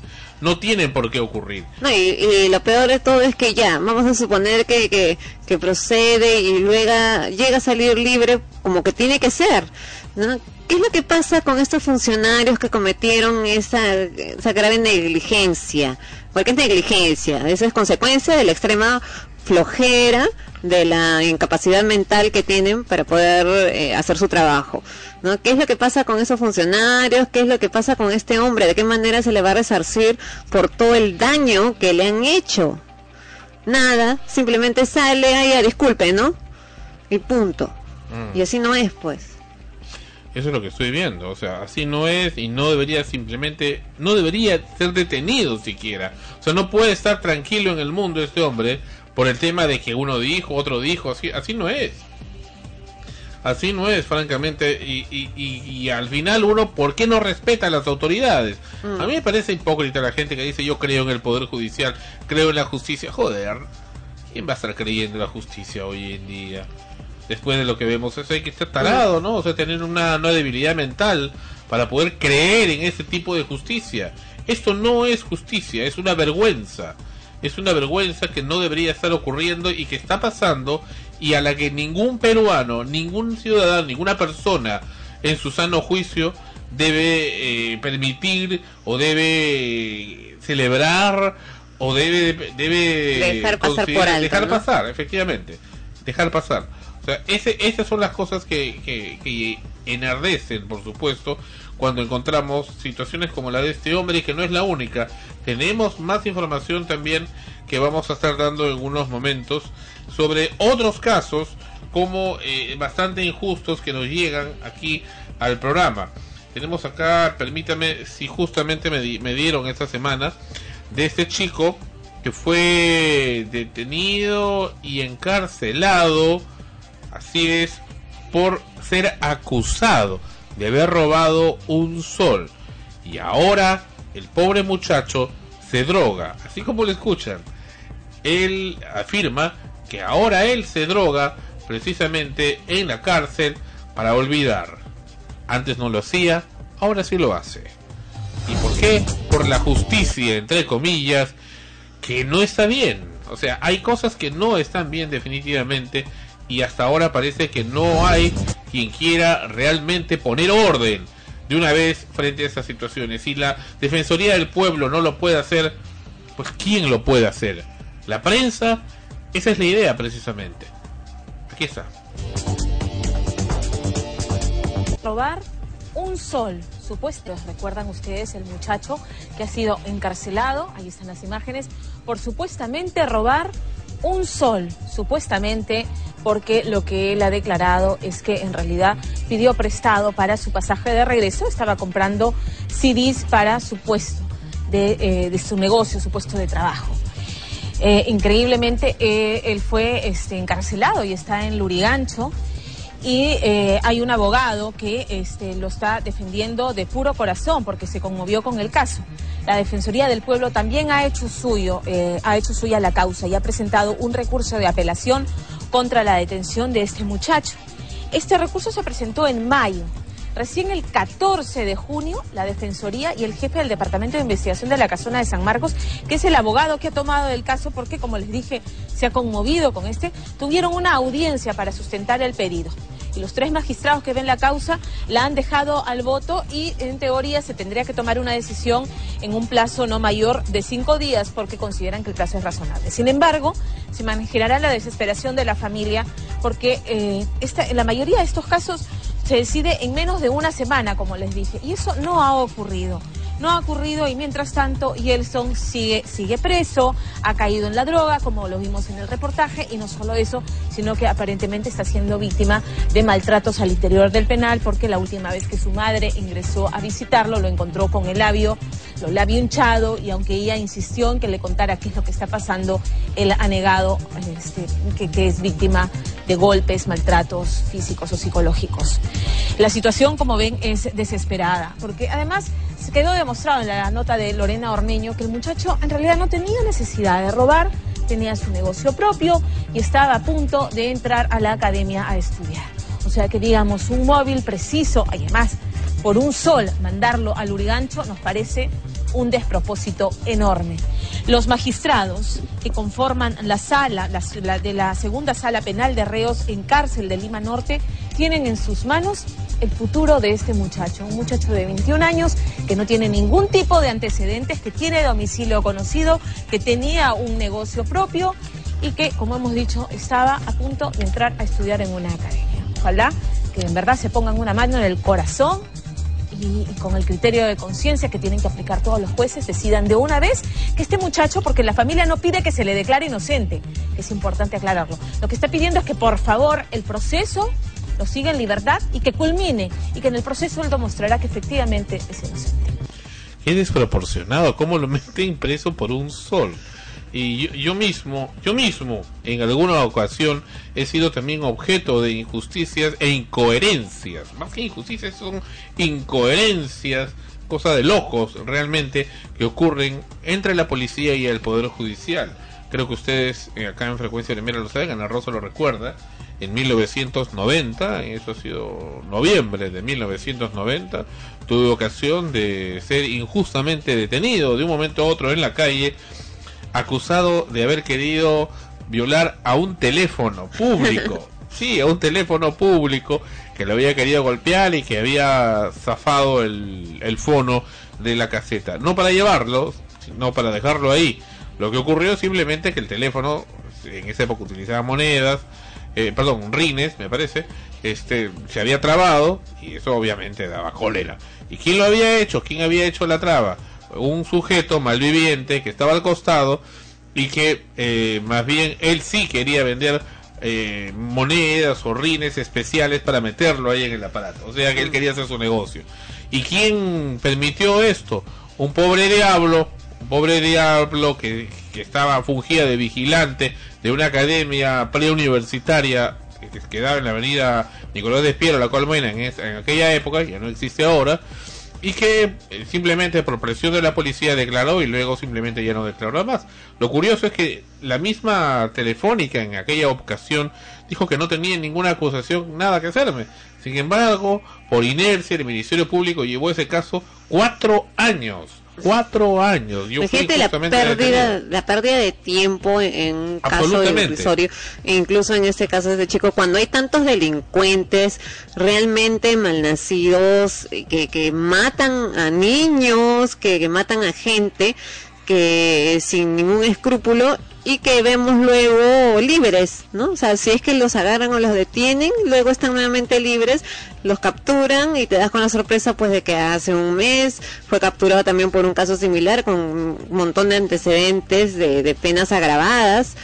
Y sin embargo están caminando por las calles de los más campantes o si están en, en prisión desde ahí mismo siguen eh, dirigiendo sus atracos, secuestros, extorsiones y con ellos no pasa nada. No salen y se pasean por todos lados y no procede, ¿no? Y la víctima más bien está afligida y, tensa y, con su vida en peligro porque saben que esta gente encima es vengativa, ¿no? Y sin embargo meten preso a un chico por, por un sol, ¿no? Y, y eso, que, que él va a probar, según lo que dice su familia, que, que incluso es inocente de esa acusación. O como en tu caso, ¿no? Por un teléfono público. O sea, ahí, se, ahí sí están en- invirtiendo tiempo, ¿no? Mientras que casos más de, mayor presión están ahí eh, en, en el escritorio simplemente, ¿no? Como el caso de este señor de homonimia que su papel debe estar ahí archivado en algún lado y no lo mueven. Como te digo, en aquella ocasión fue tremendo. Cuatro años o cinco años me parece que duró ese asunto y, tener que ir una y otra vez al Poder Judicial, ser expuesto como si fueras un delincuente. Ahora hay que mencionar también, hay sinvergüenzas, hay basuras, hay basuras eh, humanas que les gusta manipular, les place manipular. Hay familias de basuras humanas, inclusive, que les gusta manipular a la justicia para joder, para mortificar a quienes simplemente queremos actuar en derecho y no permitirle sus cochinadas. Eso ocurre. Y hay jueces y sobre todo policías corruptos y malditos que ensucian a la- al cuerpo policial, que permiten eso, celebran eso, comisarios que casi nunca están en la comisaría y hasta llegan a libar en la misma comisaría y permitir corrupción extrema. Así es. En realidad deberían de comenzar por limpiarse todo, o sea, todo, todo los miembros de la policía, todo el poder judicial, hacer una limpia, así arrasar con todo, que queden solamente los que con pruebas en mano y así realmente y exhaustivamente investigados son personas honestas que, que están por vocación, que, que, que quieren, que aman su trabajo y a los cuales se les puede además incentivar, ¿no? Porque también es que aman su trabajo y les pagan una miseria. ¿no? que se les puede incentivar que, que pueden que merecen realmente tener un sueldo eh, de acuerdo a, a lo que ellos cumplen a lo que cualquier familia merece de tener y al resto votarlos meterlos presos ahí ahí donde mandan a otros no y, y hacer que ingrese gente que realmente vale porque ahí está el problema o sea atacamos en la calle a los delincuentes que también hay que hacerlo pero quiénes policías corruptos también que los van a llevar solamente por hacer pantalla y luego los van a soltar y, y entonces Y eso final, que acabar No, ¿para qué vas a hacer una denuncia? Déjalo así nomás. No, que- Mira, que vas a hacer con. Te van a hacer ir, Ministerio Público. Déjalo así nomás, así nomás. Claro, pues no. Y el o sea, otro es el que drogándose vamos, o sea, que una reingeniería en todo. Comenzando por los miembros, la gente que, que, que ocupa esos puestos, con las leyes tan absurdas que, que, han, que han hecho, no sé bajo qué criterio, ¿no? Eh, cambiar todo eso, replantearlo, porque ahí está la raíz de todo el problema. Porque ahorita qué cosas haces con redadas, con hacer pues planes de, detención, de delincuentes, si van a salir libres, si el problema está en que van a un lugar donde ya es como su casa. Bueno, bueno, bueno. Ahora sí voy a enviar mi mensaje especial. Escuchemos. Espero no ser interrumpido. Y como, como estoy siendo, siendo interrumpido, o no sé si estoy interrumpido por alguien o son los, los efectos del, de este nuevo nuevos equipos que estamos Pero teniendo. tu, tu mensaje tiene algo que ver con los temas que lanzas luego o es algo aparte, simplemente estás... Es algo especial, es algo especial Ya. que tenemos que hacer, por supuesto. Pero también queremos que el público nos informe si está saliendo bien el programa ahora. Si lo están escuchando bien, nos cuenten en nuestro correo fp arroba frecuencia primera punto org. Infórmenos para poder, de acuerdo a eso, hacer los ajustes necesarios. Van a ver durante, también durante la semana algunos ajustes, eh, algunas pruebas en la programación que esperamos nos apoyen con sus comentarios y sus opiniones para poder de acuerdo a eso mejorar. A ver, Fonchi llega en unos instantes. Fonchi llega, ya llega, reaparece. Fonchi no se corre. Y viene de una vez a su esperada y aclamada secuencia eh, aquí en el programa Extremos. Ya, pero tu mensaje, pues. Ahora sí, mi mensaje Sol, comunicación más allá de los sentidos. Frecuencia primera.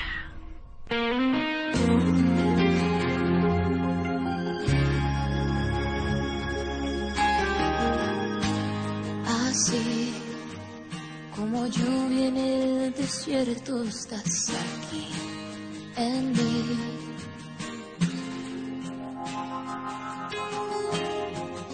Sin ti he vivido tanto tiempo sin sentir. Vuelvo a nacer, a vivir. Se despiertan mil colores en mi ser por ti. Quisiera llegar hasta tu lado, sentir que me llevas de la mano. Quisiera perderme en tu mirada. Exactamente eso. Sentir que tu amor detiene el tiempo. Llegar a ti, llegar a ti. Como palomas en el cielo.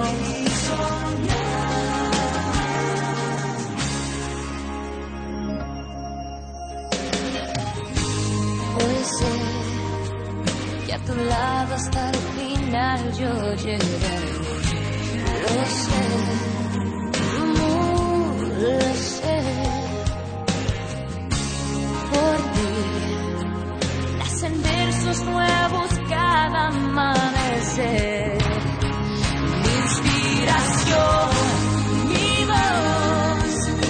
Eres tú la fuerza que me hace creer.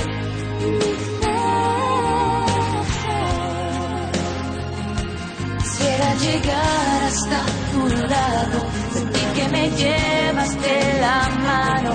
Quisiera perderme en tu mirada. Y volar, sentir que tu amor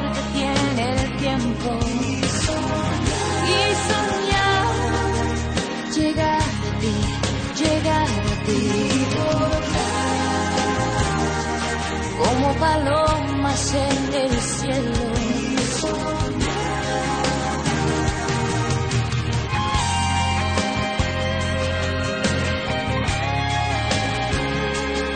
Sol, comunicación más allá de los sentidos. Frecuencia primera. Invierno 2012. Quiero llegar hasta tu lado, sentir que me lleves de la mano. Quisiera perderme en tu mirada.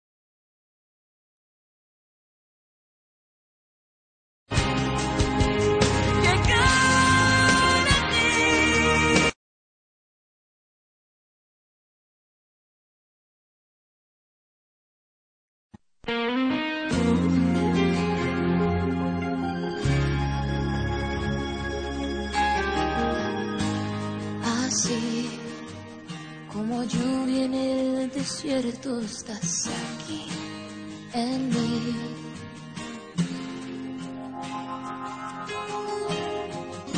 Sin ti he vivido tanto tiempo sin sentir. Vuelvo a nacer, a vivir. Se despiertan mil colores en mi ser por ti.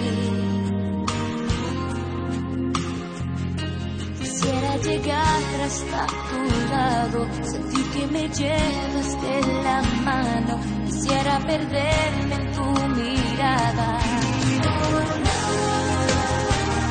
Sentir que tu amor tiempo. Llegar a ti, llegar aquí. Como palomas en el cielo.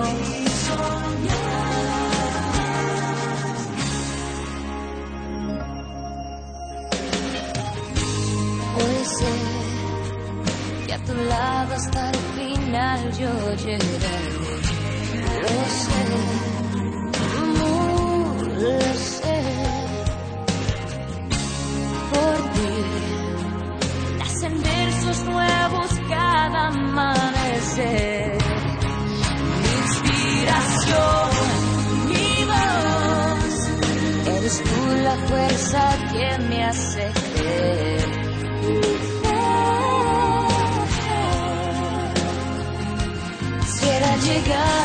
hasta tu lado, sentir que me llevas de la mano. Quisiera perderme en tu mirada. Sol, comunicación más allá de los sentidos. Frecuencia primera.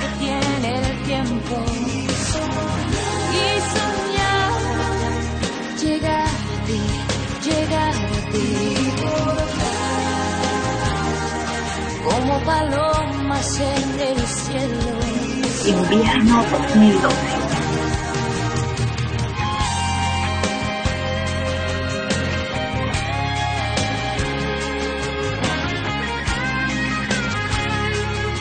Ay, ya. Hasta tu lado, sentir que me lleves de la mano. Quisiera perderme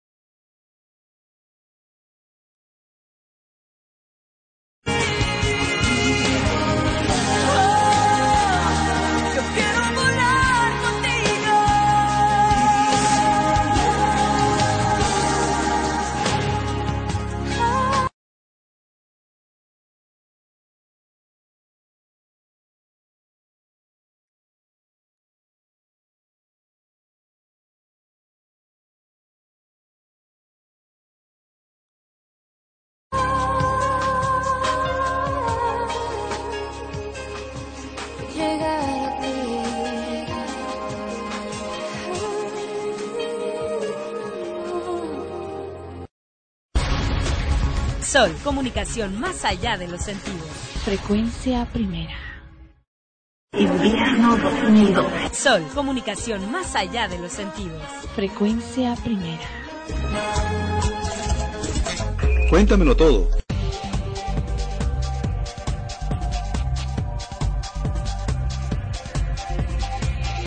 Bien, continuamos con el programa Extremos, episodio número 200. 200. Así es. Y ahora reaparece Fonchi. Mira cuántos programas han pasado y recién reaparece Fonchi. En el programa ya 200 tenía que aparecer Fonchi. Estaba perdido en el tiempo de nuestro Fonchi. Bueno, Fonchi va a estar en unos segundos en el programa y nuevamente les pedimos disculpas por las fallas técnicas. Estamos probando precisamente estos nuevos equipos aquí en la emisora para poder hacer nuestras producciones. Esperamos, por supuesto, que esto va a repercutir en grandes mejoras y, por supuesto, eh, nuevas eh, eh, nuevas cosas que van a aparecer en los diferentes programas de Sol Frecuencia Primera. Muy bien, ahora sí, Fonchi está con nosotros en el programa. Bienvenido, Fonchi. ¿Qué tal, Sandro? ¿Cómo estás? Eh, ¿Qué tal, Ana Rosa? Un gusto enorme acompañarnos en este eh, episodio número 200. Bueno, eh, pedirle la disculpa del caso a ustedes y a los escuchas, porque, bueno, por motivos de trabajo y de salud, los anteriores episodios no pude acompañarlos por más que hubiera querido. Muy bien, Fonchi. Cuéntanos, a ver, estam- estamos muy interesados en saber qué nos puedes contar después de tres episodios de ausencia. Bueno, Sandro, am, hay muchos temas muy interesantes que hemos venido abordando como en todos los episodios pasados. Sin embargo, para de alguna manera ponerme al día, me gustaría abordar rápidamente cuatro puntos muy, muy, muy eh, ah, digamos, este, de manera muy puntual. Cuatro aspectos de, cuatro noticias que fueron muy interesantes. eh, algunas son de algunos episodios pasados, algunas son de esta semana. Por ejemplo, eh, un tema que me hubiera gustado eh, comentar y sin embargo ya no hubo la oportunidad fue el caso este de eh, Lady Guillén y Ronnie García. ¿no? que ya está encarcelado. Exactamente, el día de hoy me parece ya fue este, atrapado y encarcelado. Ah, tú me hiciste una pregunta muy interesante, Sandro, que si era posible que una persona que amara a otra filmara eh, detrás de una cámara cómo esta persona se autoflagelaba o se hacía daño. Y mientras ponía una música salsa. Así es. Eh, ella eh, asegura que la música era para eh, que no se escuchen los golpes y, y- y los escándalos, pero la pregunta fue interesante y me hizo analizar mucho, leer algunas cosas, ¿no? Hasta qué punto una persona puede tener bastante fría para ver a otra, eh, no a cualquier persona, sino a una persona que supuestamente ama, hacerse daño. Y la respuesta es muy sencilla, Sandro. Es imposible que una persona que ame a otra, o siquiera quiera a otra, se quede de brazos cruzados detrás de una cámara filmando eh, cómo esa persona sufre. Eh, este hombre, Ronnie García, alega que, bueno, no se ve cómo está uno detrás de la cámara, ¿no? Él aparentemente quiere decir de que él sufría detrás de la cámara y le dolía lo que estaba observando, pero eh, por lo que he podido leer y estudiar, dudo mucho que haya cariño o amor en ese sujeto, ¿no? Por, por esta mujer. Y él no, él, él no se no se conmueve cuando habla sobre el tema. Para nada, para nada. Aparenta, no lo creo, pero aparenta un nivel de, eh, de psicopatía bastante grande, ¿no? Tú sabes que los psicópatas, ya lo hemos hablado hace decenas de decenas de episodios, eh, los psicópatas son personas que no sienten remordimiento, no eh, manifiestan emociones, ¿no? Ni positivas ni negativas. Eh, sin embargo, no creo que este sea el caso. Creo que este es simplemente un caso eh, de farándula en el cual, una vez más, el poder y, y- y esta sensación de, de- de estar por encima de todo el mundo puede llevar a una persona a agredir a otra y a, y hacerle la vida del infierno que, que aparentemente este hombre se lo hizo a esta señorita Lady Guillén, ¿no? Un infierno sin salida muchas veces para alguien que esté dentro de eso. Claro, que muchas veces termina en, en tragedia, ¿no? En un homicidio y este es bastante lamentable, pero bueno, eh, esperemos que este no sea el caso, que, las cosas, eh, la justicia las, las pueda eh, sopesar y tratar de la manera adecuada y bueno, esperemos que aquí acabe ese problema. Ahora, Fonchi, eh, ¿por qué? Y, y seguro tú me podrás contestar esto. Obviamente eres psicólogo, no eres psiquiatra, pero de todas maneras debes de conocer cuando una familia tiene una persona que padece de ese tipo de, problemas ya a nivel psiquiátrico y es llevado, ya sea a un sanatorio mental, para poder, poderse tratar adecuadamente y para que no interfiera con la vida eh, normal de la familia, muchas veces no es recibido porque simplemente esa persona dice, no, yo sí estoy sano, los enfermos son ellos, me quieren secuestrar. ¿Qué hacer para poder realmente poner a disposición de los médicos tratantes a una persona que tiene este tipo de padecimientos? Mira, lamentablemente, Sandro, no queda otra que la fuerza, ¿no? Eh, y esto es recomendable, eh, digamos, tomar este tipo de cartas en el asunto cuando la vida de, la persona o de otras personas está en riesgo, ¿no?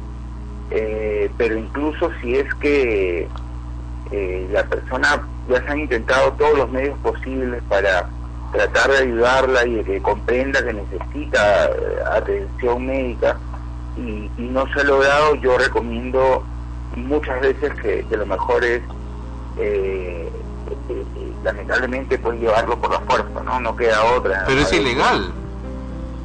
Eh, no, no, cuando, cuando hay un caso en el cual este, la persona está atentando contra su vida o la de los otros, eh, se puede traer a las autoridades y, y pedirles por favor que eh, ayuden a llevar a la persona a, a un centro médico, ¿no? Bueno, eh, Fonchi, te cuento una experiencia personal de hace algunos años.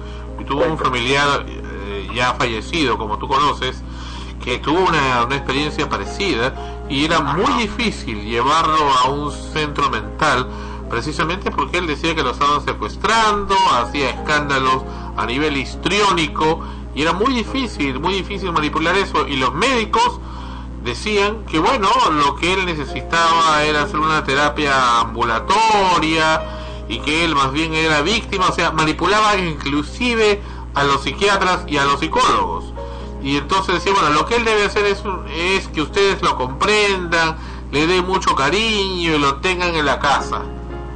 Pero a mí francamente me parece, como yo se lo dije en su oportunidad al médico, me parece incoherente.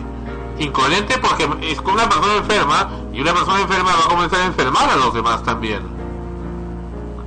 Así es, eso es inevitable, Sandro. Ahora, eh, como siempre lo digo, ¿no? ¿Por qué ese tipo de respuestas entonces?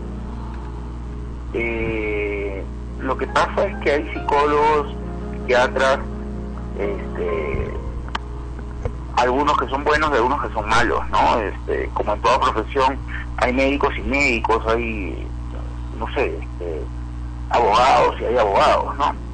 Eh, yo creo que en este caso, por, supongo, lo que tú has dicho, parte de manipulación de esta, de esta persona y en parte por el estatus eh, socioeconómico del cual venía, eh, los médicos de pronto presintieron que esto podría generarle algún tipo de problema de- de- desde desde el punto de vista legal o incluso de los medios.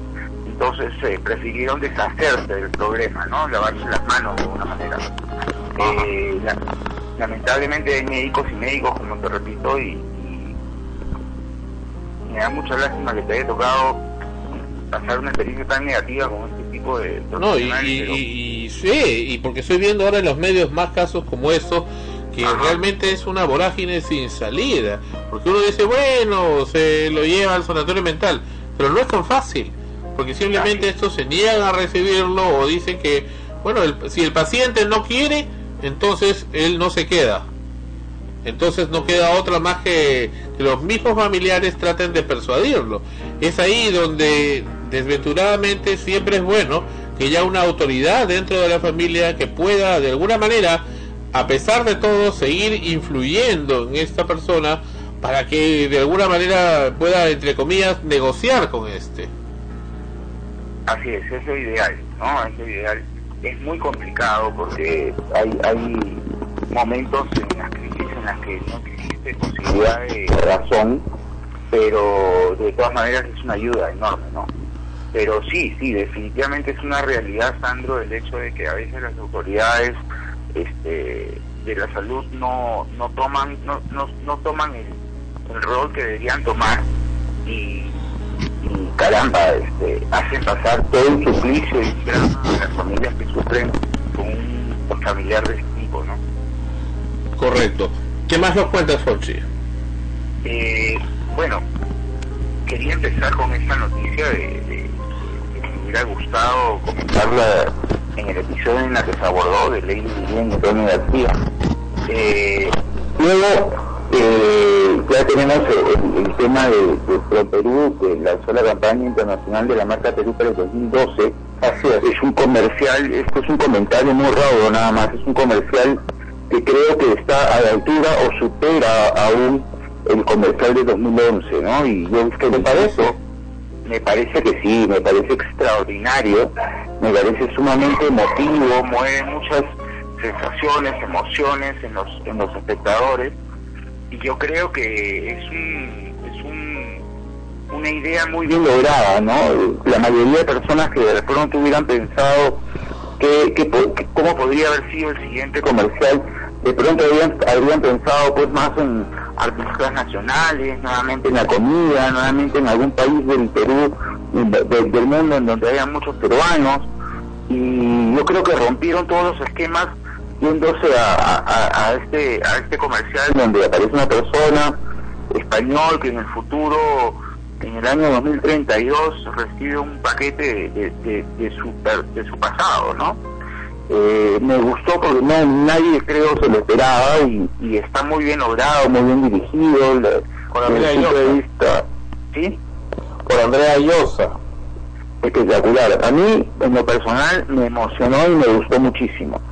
Y, y qué bueno, y qué bueno porque si, eh, caramba, se ha logrado este, este efecto en alguien que ve tanto cine y tanta televisión, caramba, en una persona de a pie, cual, común y corriente, este, van a generar un, un- una, un resultado parecido o, o aún mayor, ¿no? Y eso es bueno para, para la campaña de- de- de la marca Perú. Muy bien. ¿Qué más nos Eh, cuentas?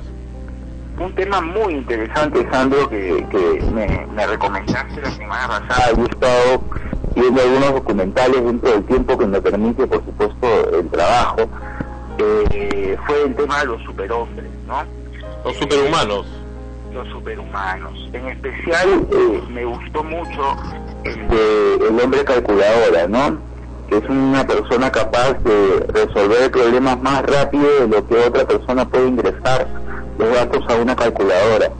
Eh, primero que me, me sorprendió, yo había visto algunos de estos documentales, pero no recuerdo haber visto el de eh, El hombre calculadora. Eh, me pareció sensacional el tipo de estudios que han hecho Se, se nos ha cortado la, la, la comunicación. Vamos a intentar retomarla en unos eh, segundos.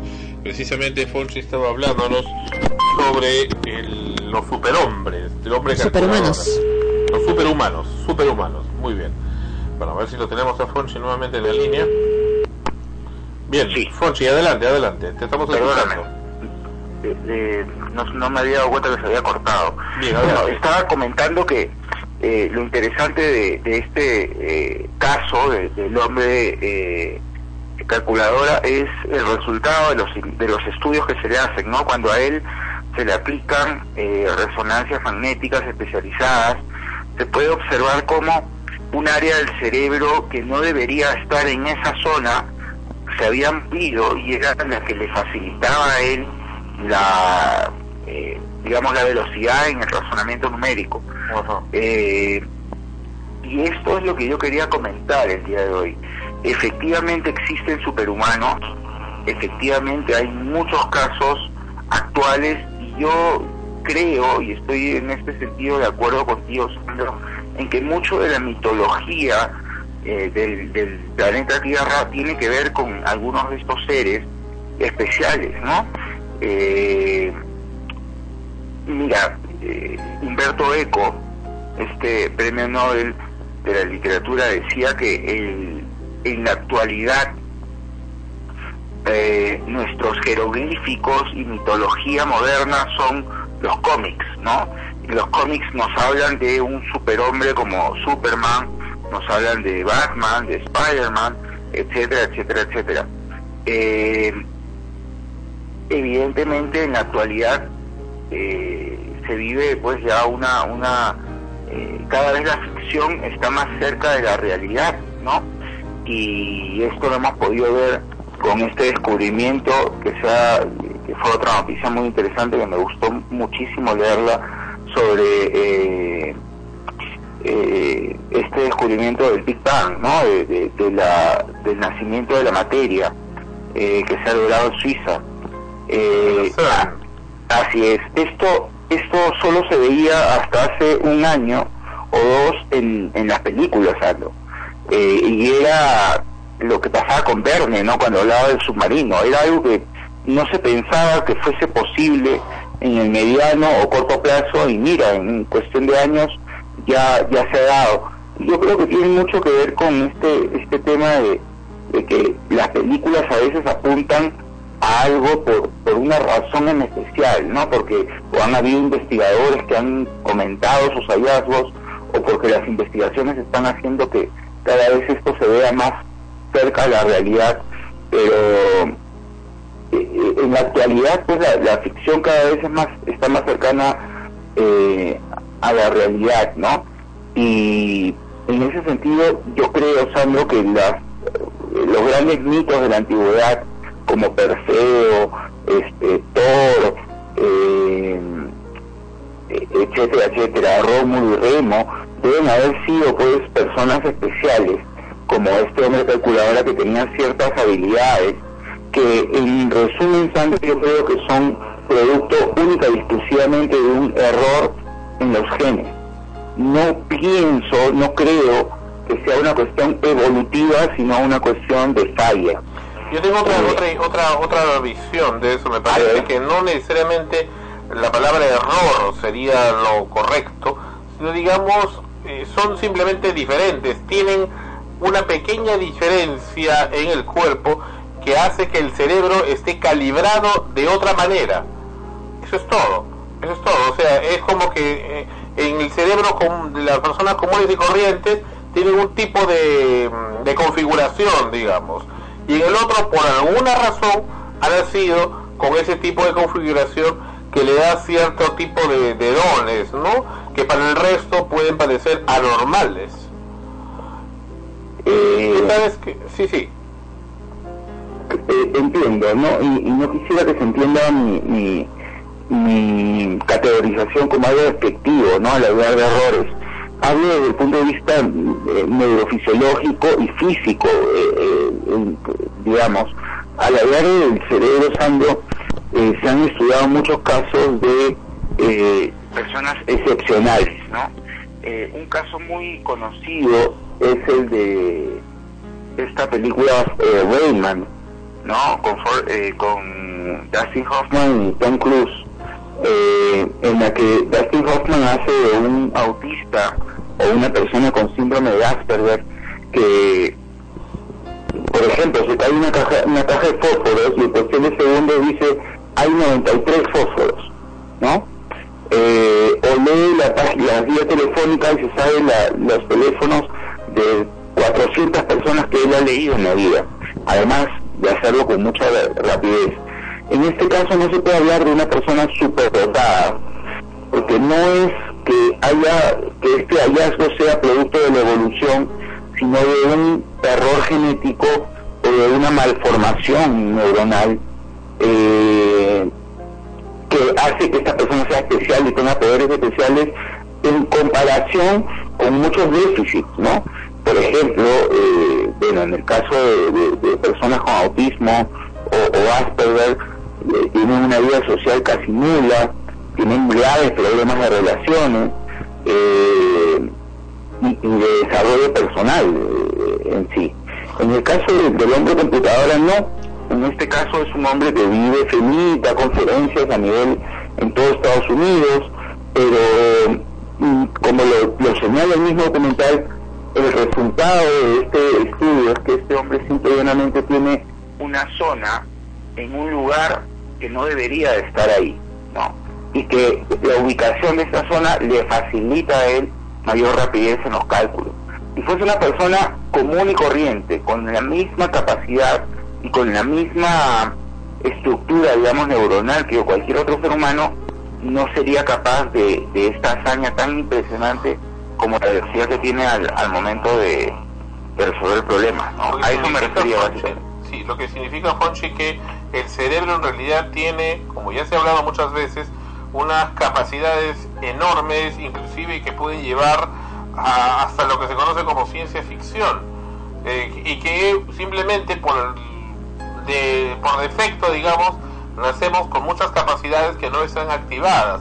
Pero ¿qué pasaría si a partir de la experiencia de estas personas que por alguna razón, ah, eh, como en este caso de este hombre, que dice precisamente una parte de su cerebro es mucho más pronunciada internamente, lo que hace precisamente que logre tener esa, esa capacidad especial, si se logra manipular la- el, el tejido cerebral para que las personas o determinadas personas puedan tener capacidades mucho más, eh, digamos, mucho más ricas o capacidades incrementadas en diferentes áreas como en el proceso matemático, el manejo de la gravedad, en fin, tantas cosas, eh, podríamos estar hablando ya de eh, la creación de superhombres.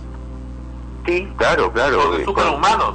Así es, con, con los avances genéticos, Sandro, eh, el, planeta ya no es lo que era hace una década, ¿no? Ya la revolución científica ha llegado a niveles este, que nadie pensaba posibles, ¿no? Mira, yo estaba en la, en la sierra en estas semanas, en estos últimos días, eh, en la costa, en Sierra Norte del Perú, en Trujillo, Santiago de Chuco, Tusco, en fin, ¿no? donde también escuchan la señal de la radio. Y me comenta mucha gente de ahí, estas, eh, especialmente en la zona de la Puna, leyendas, pues, ¿no? que, que, que ya las había escuchado muchas veces, pero nunca las había escuchado en el mismo lugar, ¿no?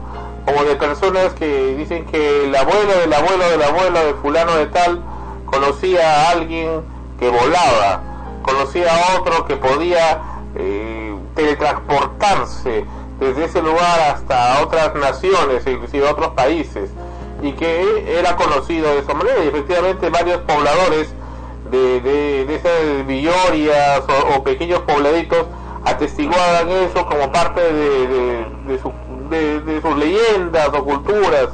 Entonces, eh, pero por supuesto no podía ver esa persona, pero me da la impresión de que toda, toda leyenda tiene algo de verdad. Posiblemente, se me ocurre, en el caso de que volaba, sea alguien que, simplemente iba bastante rápido, podía dar eh, saltos muy extensos, o realmente que podía tener mediante su cerebro un manejo de la gravedad. Eh, y en el otro caso, de que pueda tras- tra- trasladarse eh, de un país a otro, miles de kilómetros de distancia, o sea, teletransportarse propiamente dicho, posiblemente que pueda llegar inclusive a tener manejo del espacio-tiempo, con lo que se conoce de agujeros de gusano, pero en la misma Tierra. O sea, eh, puede llegar a, a esos extremos, por eso que digo que las capacidades del cerebro pueden llegar a ser tan grandes que pueden ya lindar con lo que se conoce actualmente como la ciencia ficción. Sí, yo creo que sí, Sandro. Este, lamentablemente, pues, eh, todavía no hay, no se ha documentado cosas como, como tan, por, tan interesantes como la teletransportación. Eh, lo que se ha podido documentar como y, y se puede ver, eh, supongo que debes haber colgado ese, ese documental, Sandro, en la página web. Sí, Sí, va a estar en el podcast. Magnífico. Yo invito a las personas que lo vean, porque además ahí salen todos los otros enlaces de los otros superhumanos, ¿no? Eh, yo creo, Sandro, que sí, que en algún momento el ser humano va a estar en capacidad de sacar de, de, de una, de un error, de una falla eh, neuronal, sacar lo, positivo, ¿no? Por ejemplo, la, habilidad de un autista para poder contar en, en- segundos o tener memoria fotográfica, este, ¿por qué? Porque son parte del cerebro que, como tú dices, por un error se activan y, y esto pues este, les permite habilidades que el resto no tiene. Yo creo que en algún momento se van a poder aislar y se van a poder empezar a, diseñar seres humanos con ciertas habilidades. Eh, antes pues se hablaba de cientos de años, ¿no? Yo no sé si, esto de- demore tanto como 100 años, yo creo que va a ser antes. Eh, pero que es posible, es posible. Lo que no sé, y, y aquí está lo más hermoso, Sandro, de, de este programa y de poder hablar de estos temas, lo más hermoso es que eh, el pasado nos habla constantemente mediante la literatura, ¿no? Y se me viene a la, a la mente el famoso, eh, la famosa historia de Frankenstein, en donde un científico intenta, por una cuestión positiva, ¿no? Eh, de amor, crear a un ser y termina cometiendo un error bastante grave, ¿no? Eh, yo creo que los médicos, los científicos van a poder, este, eh, al final de muchos intentos, eh, lograr hacer que una persona tenga lo mejor de estas, de estas fallas neuronales, pero en el camino van a crear seres que probablemente puedan destruir a otros, a otros seres humanos y, y, y pue- puedan ser difíciles de controlar. Tengamos en cuenta que el Asperger o el autismo eh, son enfermedades este, de alguna manera bastante comunes en las que es casi imposible lograr conexiones con estos seres humanos. Este, entonces, imagínate eh, si de estos seres humanos justamente vamos a sacar ciertas habilidades, imagínate los riesgos en la comunicación este, o en la coordinación de actos con ellos, es bastante peligroso, ¿no? Ojalá eh, también no lleguemos a, la, eh, ciencia ficción eh, eh, en esos aspectos negativos, ¿no? De un ser que tenga poderes y empiece a destruir su entorno, ¿no? Bueno, el profesor Nicolas Guissin de la Universidad de Ginebra ya ha logrado, junto con su equipo desde 1993, la idea de la teletransportación. Y precisamente es cuando descubrió que el estado cuántico de un objeto, es decir, su estructura más elemental, en teoría, efectivamente, puede ser teletransportada.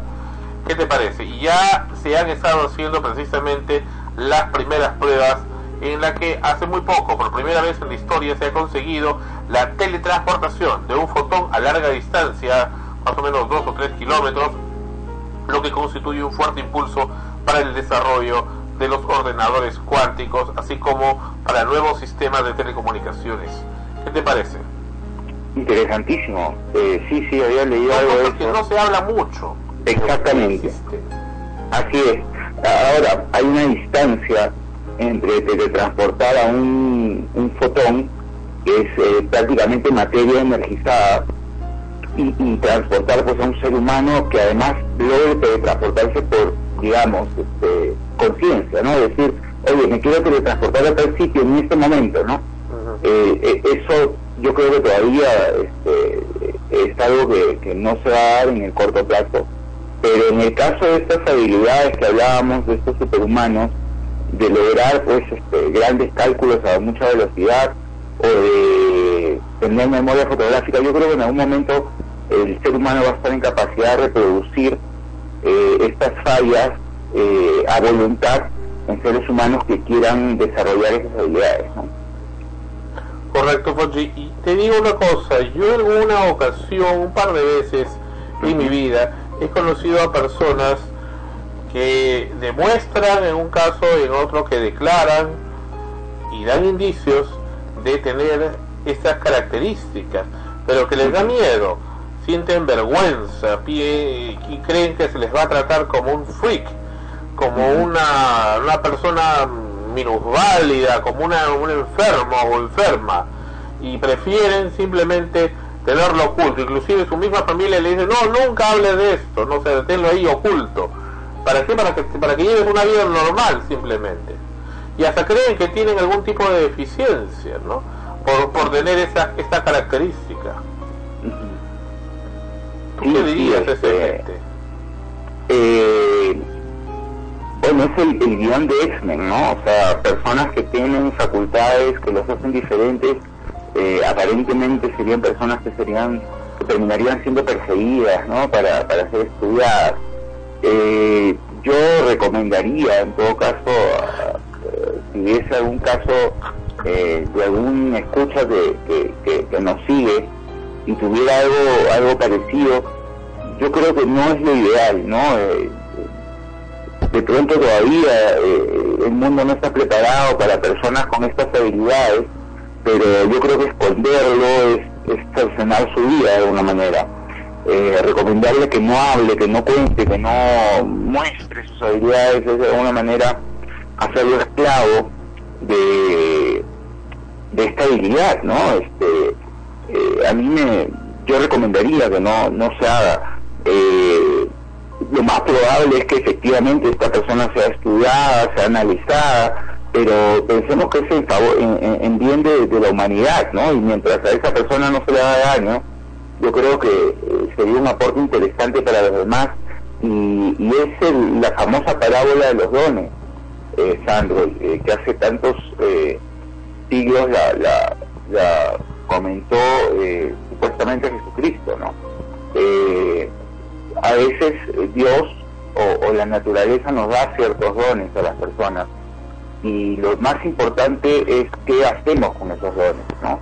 Entonces yo creo que ocultar a una persona que tiene habilidades especiales es darle la espalda a ese favor que nos ha hecho la naturaleza darnos ciertas habilidades. Eh, como tú mismo lo comentabas, Sandro, no siempre va a ser fácil. Inicialmente va a tener problemas, va a ser eh, eh, producto de la burla de sus demás compañeros, pero yo creo que al final eh, yo creo- esa persona podría aportar mucho a su país y a la ciencia, ¿no? Con, con estas habilidades que por algo las tiene. O sea, nada, eh, yo, yo más, más que creer en Dios, yo creo que todo tiene una razón de ser en la naturaleza. Y si alguien nace con ciertas habilidades, como yo le llamo, por errores genéticos o por fallas neuronales, eh, igual es una persona única en el mundo y, y- que, ha sido tocada por la naturaleza, o los cristianos le llamarán por Dios, por una razón, ¿no? Y, y esa persona debe tener un destino y ocultarla y tratar de que eh, nadie sepa de él, yo creo que es inútil, porque al final siempre van a terminar saliendo a la luz este tipo de, de habilidades, y si no salieran a la luz, creo que estaríamos dándole la espalda a este concepto de que todo sucede por algo, ¿no? Eh, Fonchi, ¿qué tal? Eh, Precisamente hablando de lo que lo que mencionas, también me, me parece correcto eso de que cada quien debe saber aprovechar los dones, las cualidades, el talento con el que nacen. Creo que ahí está la, la raíz y el secreto, ¿no? De, de todo ello, el saber cómo los usas, cómo los manejas. Si tienes una inteligencia superior, vemos pues casos de, de gente que lo aplica así como para el bien, para el mal, y ahí tenemos en la historia pues grandes tragedias a lo largo de, de toda la historia de todo el mundo, ¿no? En manos de hombres con una inteligencia muy grande, pero para el mal. ¿Qué es lo que pasa con, con ciertas personas que no necesariamente nacen con esos dones superiores, sino simplemente son o están dentro del rango de lo normal, pero que ansían tener eso?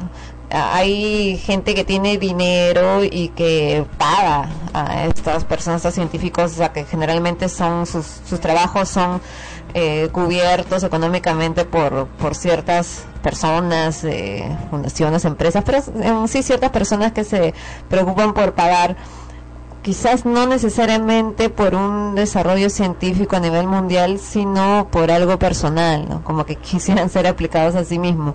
Por ejemplo, el caso de los superhumanos, como, como ustedes mencionan con Sandro, que de pronto se puede investigar a estas personas que tengan esas cualidades para saber qué es lo que ha motivado y tratar de alterar en, en otros eh, para poder tener las mismas cualidades. ¿Por qué no, por qué el ser humano se niega a aprovechar los que ya tiene? Ojo, no, no estoy diciendo que sea uno mediocre y que se estanque y que no busque evolucionar más.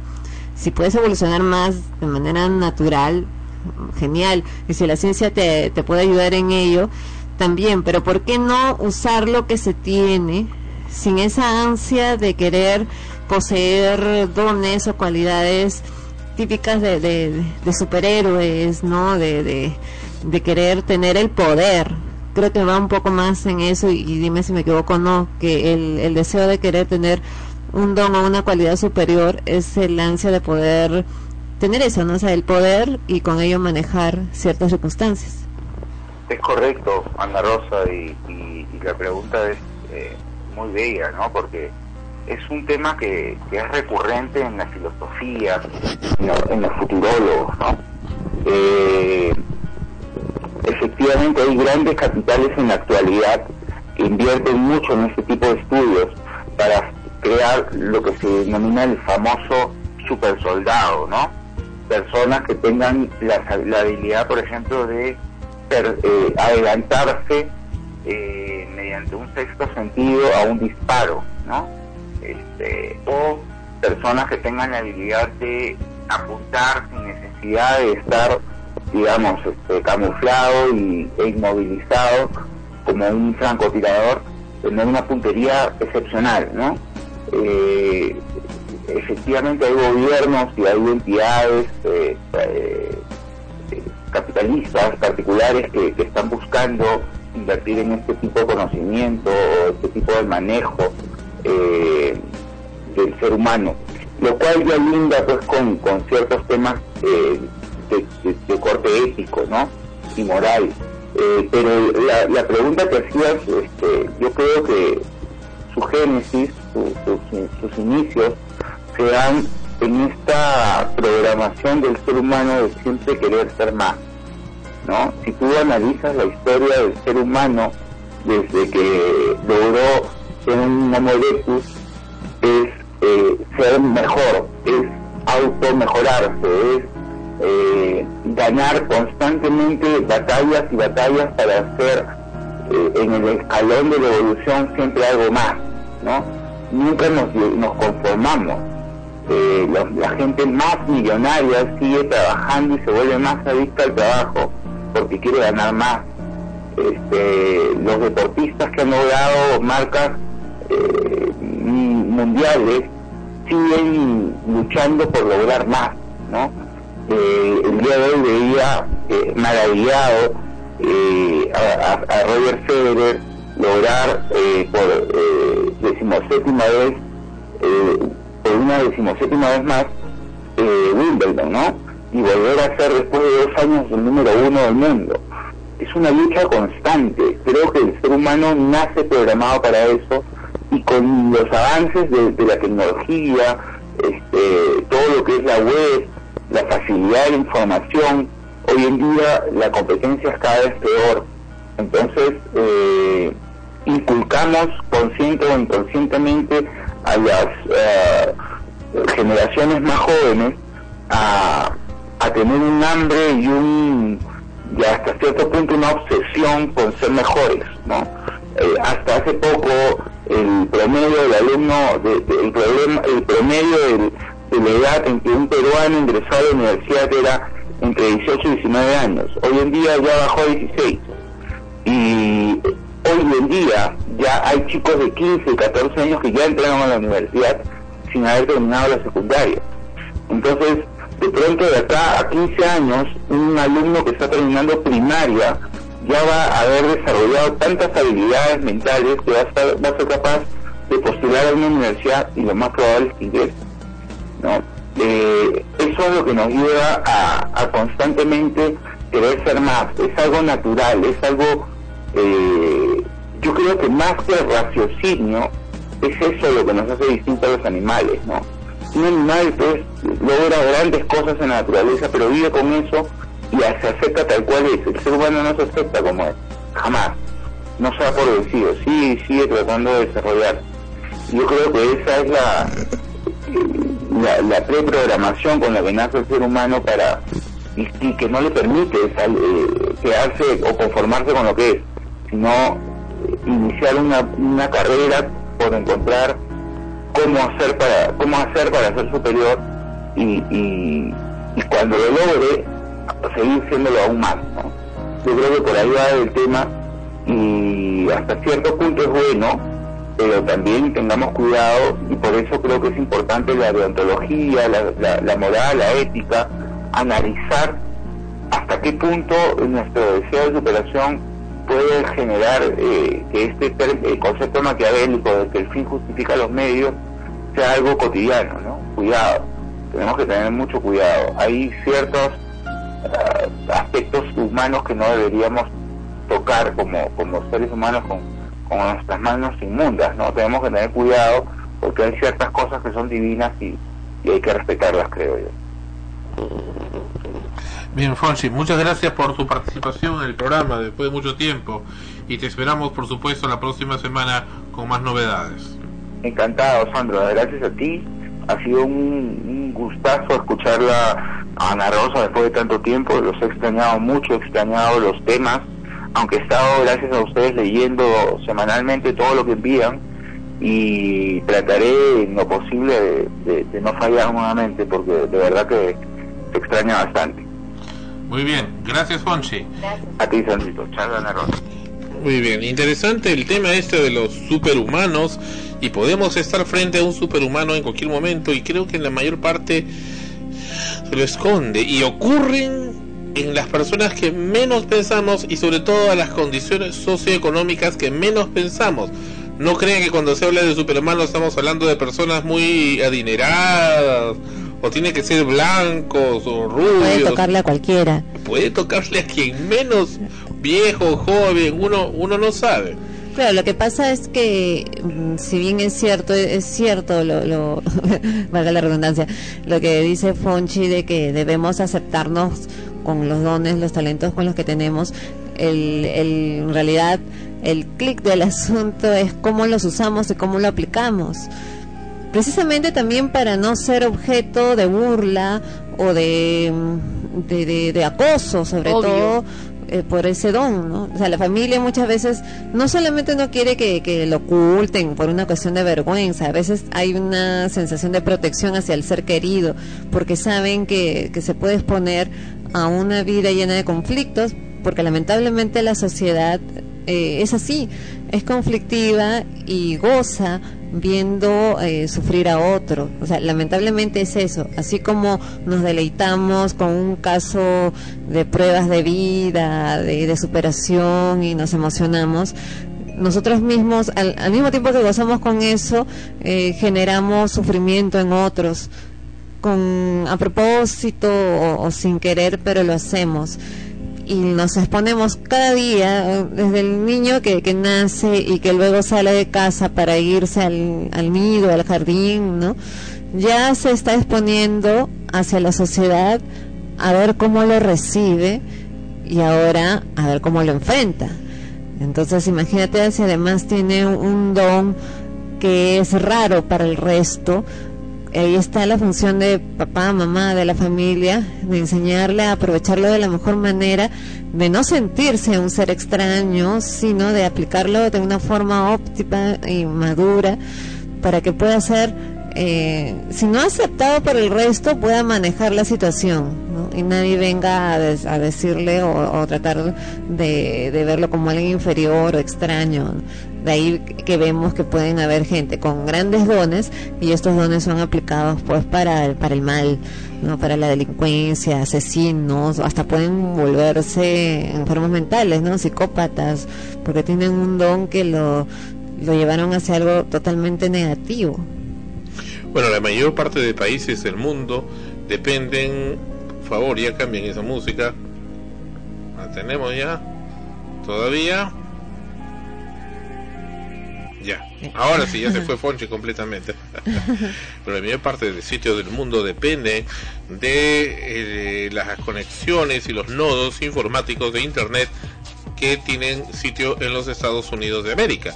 Y es precisamente a partir de donde el The Federal Bureau of Intelligence, es decir, el FBI, está atento a que hoy lunes, precisamente en cualquier momento, exista un cierre de servidores producto del virus DNS Changer. Así es, miles de usuarios podrían quedarse sin conexión a Internet hoy lunes si su computadora ha sido afectada con este virus DNS Changer y no lo ha depurado, ya que el FBI cerrará los servidores que abrió temporalmente para proteger a sus usuarios. Se calcula que unos 200.000 usuarios podrían seguir infectados. El virus se dio a conocer en noviembre cuando el FBI anunció la detención de sus creadores, seis estonios y un ruso, que a través de este malware redirigían los ordenadores infectados a direcciones no deseadas para embolsarse compensaciones por el número de visitas por las que se embolsaron al menos 14 millones de dólares. Acá hay una página web que ya la estamos probando, pero está eh, caída precisamente por la cantidad descomunal de gente en el mundo que trata de entrar para verificar si está o no infectado. La página es www.dns-mediook.us. Repito, www.dns-mediook.us y posteriormente ingresar a www.dcwg.org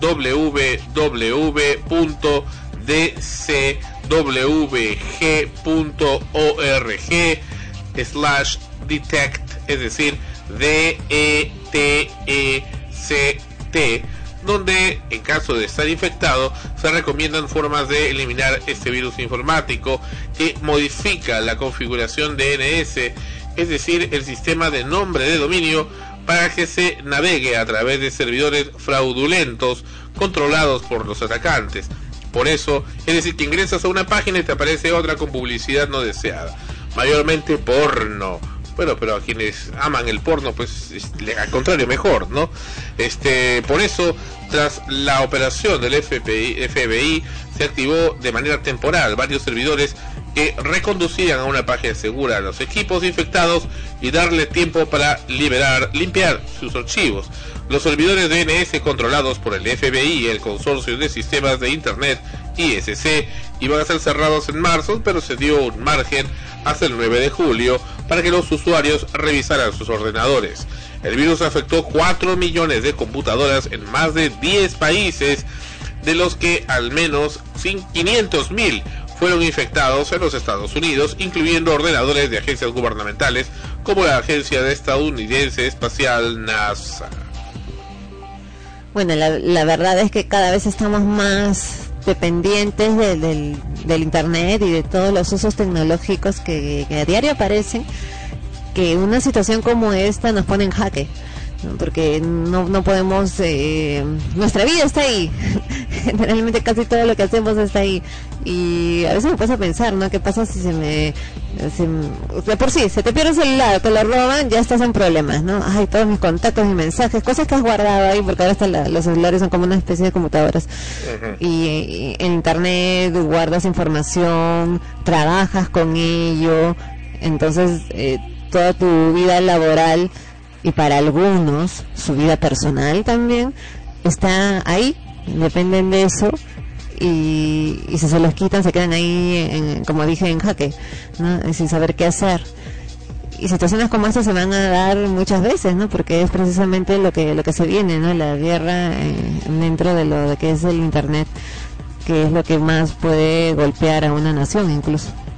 Bueno, ahora sí, con el permiso de los escuchas, voy a dar mi mensaje. Ay, verdad, tu mensaje bendito. Ya de una vez, porque ya van dos veces y nada. Efectivamente.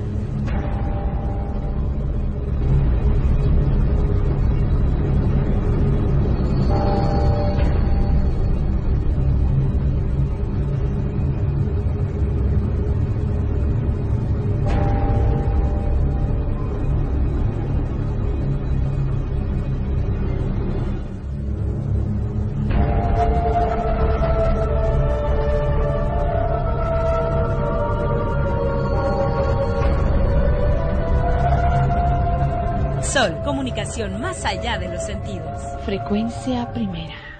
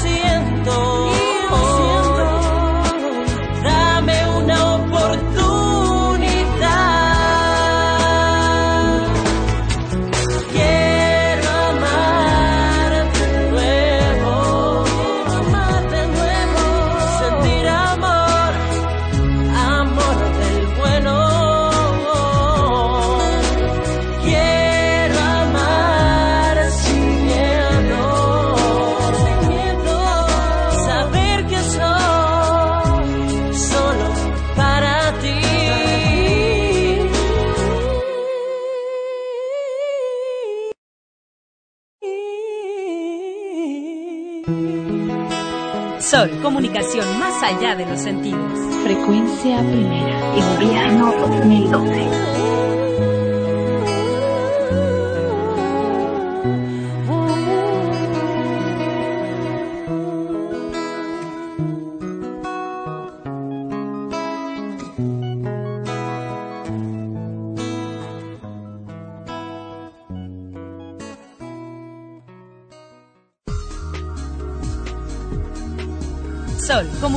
más allá de los sentidos. Frecuencia primera. Televisa presenta. XH Derbez, inicia sus transmisiones. ¿Ah, ¿Así? ¿Así ¿Ah, está bien?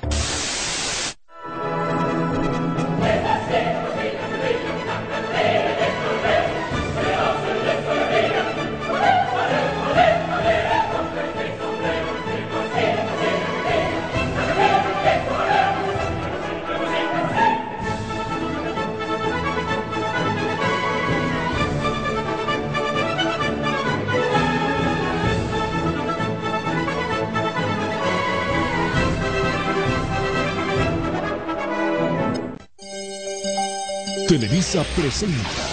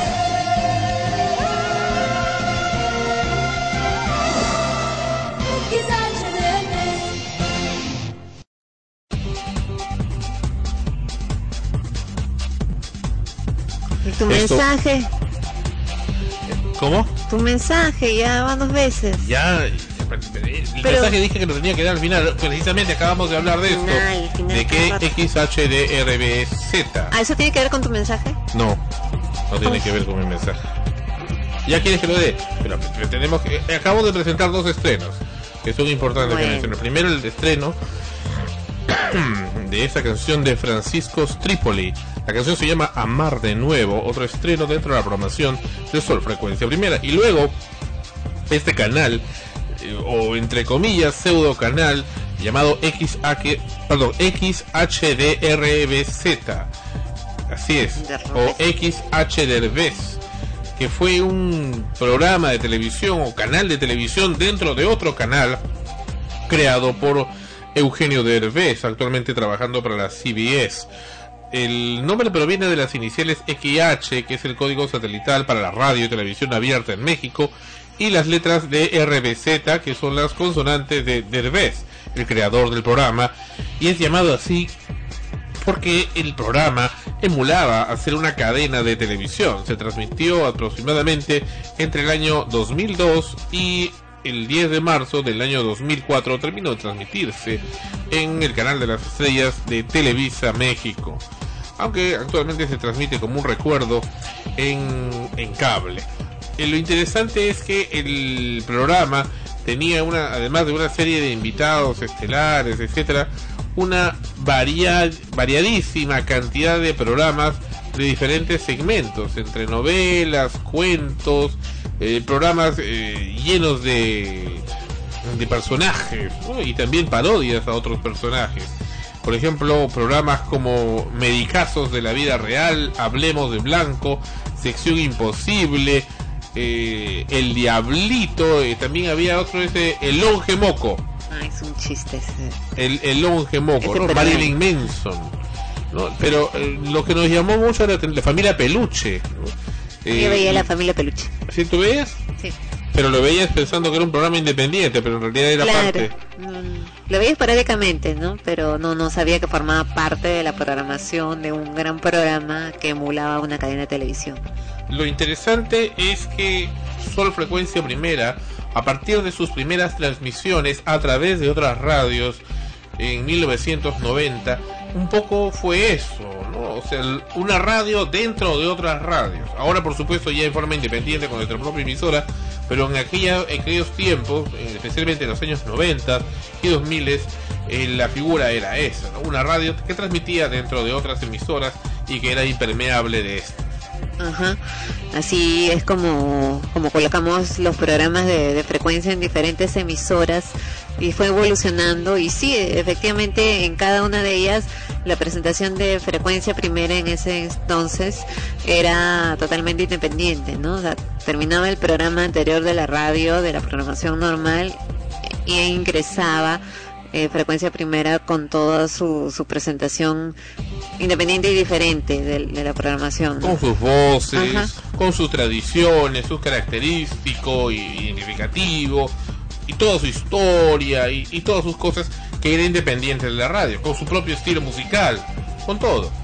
Lo cual nos hace decir que en realidad un medio de comunicación no es precisamente eh, toda una infraestructura gigante, sino es el cerebro de quien la crea y de quienes quieren creer que éste existe. Así es, así es la cosa. Claro, lo que tenemos actualmente, lamentablemente en la mayoría de los casos son simplemente señales ¿no? de transmisión, donde se colocan, en el caso de la radio, diferentes, ¿cómo puedo decir? Diferentes nombres a cada señal, pero con el mismo con la misma lista de programación, ¿no? Las mismas canciones, los mismos, incluso los mismos locutores o el mismo estilo, eh, la misma idea para todos, como un molde, ¿no? Ya, este formato, ese es el molde, eh, ya, cómprate cinco, eh, consíguete cinco señales, apropiate de cinco señales, ya las cinco, le ponemos cinco nombres diferentes, a ver cuáles pegan. Ya, a ver uno para para la masa, para la cumbia, otro para el reggaetón, otro para los salseros, ya otro para los románticos. y punto, ¿no? Siempre viendo el tema de público objetivo, nada más. ¿no? Y de ganar dinero a partir de eso, lo cual no está mal. El problema es cómo se prostituye la creatividad y la riqueza de un programa. XH Derbez, XH Derbez me, me gusta por toda la gran creatividad que, que, que emana. Este gracioso, programa. la verdad.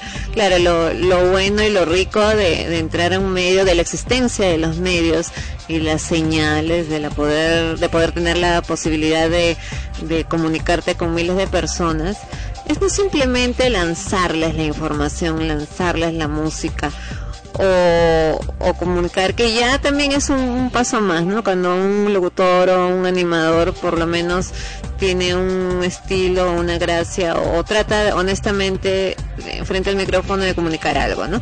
Pero la- lo rico es de que, de que te crea la magia de que puedas crear, de que puedas innovar. Lamentablemente los tiempos modernos y la mala costumbre hacen que, todo tenga que ser inmediato, muy rápido, sin dar posibilidad a, a quienes ingresan, que realmente quieran crear algo, a experimentar, a investigar, a proponer al público nuevas formas, a, que lo acostumbren poco a poco para que eso genere una nueva forma, también una nueva comunicación eh, televisiva o radiofónica y no seguir siempre con lo mismo. De ahí que el Internet es, es un gran campo donde muchos de aquellos creativos que no encontraron pues el nicho en estos lugares han buscado acá poder hacerlo y de alguna u otra manera estamos luchando con eso. Bueno, aquí el personaje, el Longe Moco. A ver, de nuevo, por favor.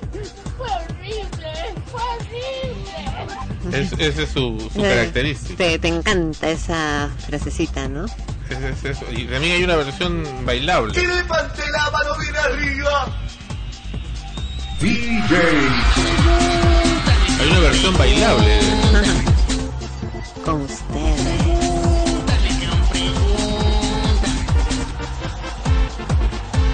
Y, y bailan el tema de, de Longe Moco. ¿Quién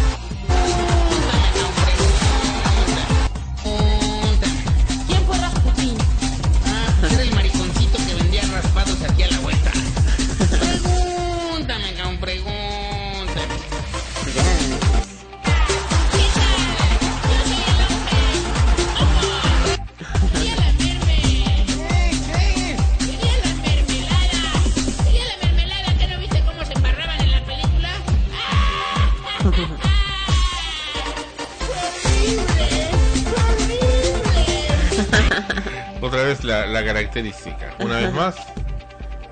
Hola amigos de YouTube. Les quiero mandar un saludo de parte de, de mi canal y de X, ¿cómo era? X, ay, la cosa que era Harry. Bueno, primero que todo agradecer a ustedes, los fanáticos de la serie que se transmite en el eh, en el canal 4 creo, sí. La famosa serie al fondo, ay, ay, ay, no me acuerdo, pero creo que es al fondo hay niños. Eh, también te manda saludos el, el Longe Moco. A ver, no, no, no, súbele el volumen que no. Esa es otra. Bueno, ok.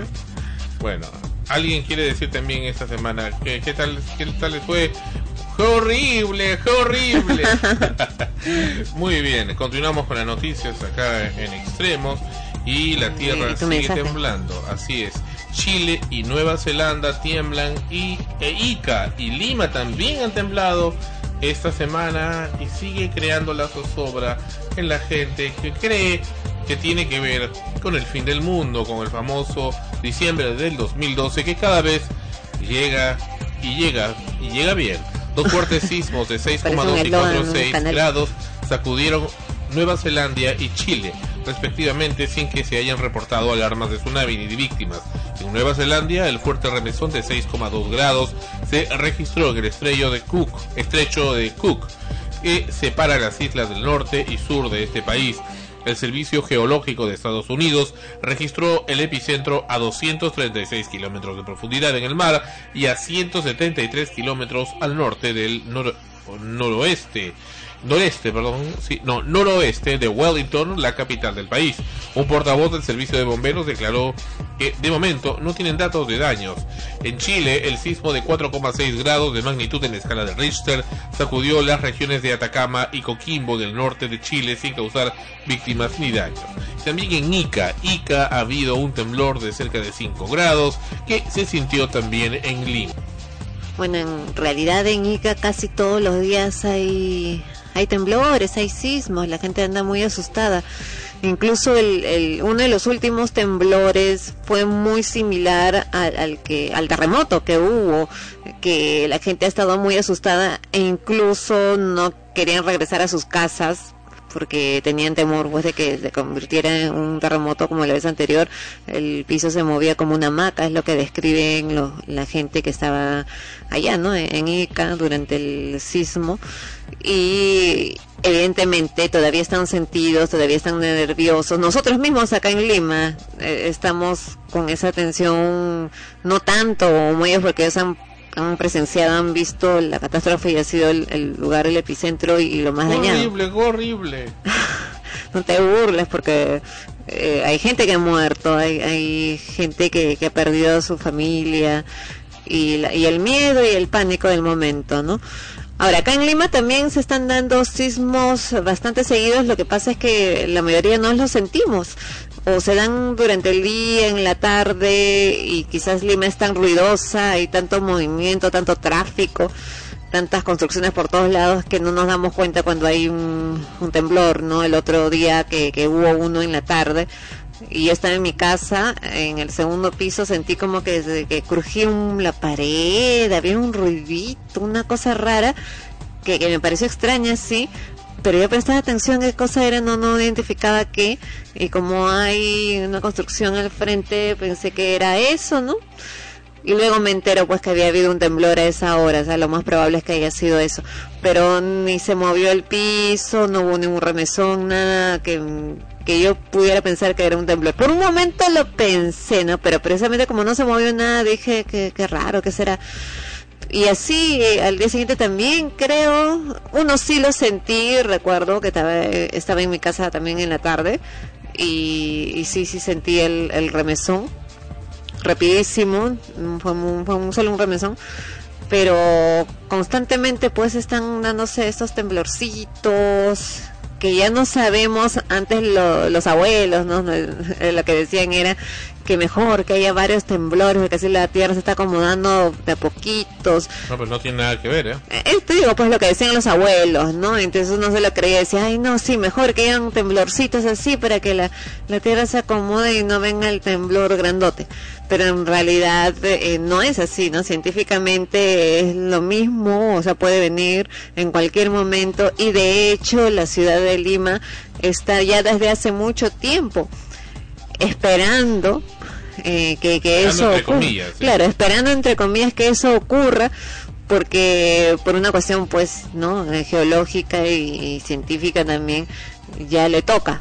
Y estamos como como sí con cierta no sé si miedo miedo no creo no bueno algunas personas probablemente pero ya bueno, con las noticias de los temblores y todo eso, la gente pues comienza en un temor colectivo, ¿no? En cualquier momento va a venir el terremoto, ay, que no ocurra de noche, que sea de día. En realidad, a cualquier hora, si viene, hay que tomar las medidas correctivas y pertinentes para poder evitar mayores desastres. Porque ya hemos mencionado que lo que más eh, muertes causa un terremoto es precisamente los derrumbes, el no saber dónde ir o dónde colocarte para estar a salvo, ¿no? Aunque, como ya te dije una vez y tú no me creías, sí es posible que, que ciertas partes de la tierra, en el suelo, me refiero, se puedan rajar, abrir. Tú no creías eso, eso pasó en Ica también. Horrible, horrible. Tú sigues burlándote. No, no, no me burlo, no, escucho, escucho con, con mucha atención. Bueno, tu mensaje. Ya, el mensaje, antes todavía de eso, tenemos acá esto interesante, la campaña de Prom Perú que lanza a nivel internacional, la que comentó Fonchi precisamente, de la marca Perú. En lo particular, no me gusta. ¿Por qué Pero no te gusta? Porque me parece aburrida. A mí me encantó. ¿Tú la has visto? Sí. Bueno, para, en lo personal, por eso digo, en lo personal no me gusta, hay quienes les, les encanta, la adoran, ha recibido muchas críticas, pero bueno, ahí está para vuestro criterio. ¿Tenemos ya? Bueno, por favor, vamos con este comercial de la campaña Perú. Lo tenemos en unos segundos. Genial el audio. Sí, sí, en unos instantes lo vamos a, a tener en el programa.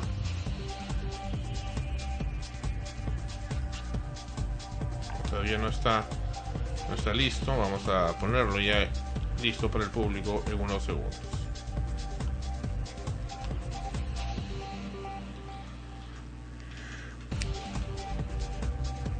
Bueno, también depende de, de cada Ahora quien. a ver, está. vamos a escucharlo. Se ambienta en el año 2032. ¿Qué parte de estoy ocupado no ha entendido? Disculpe, ha llegado un paquete urgente. Urgente. ¿Quién lo envía? Usted, hace 20 años.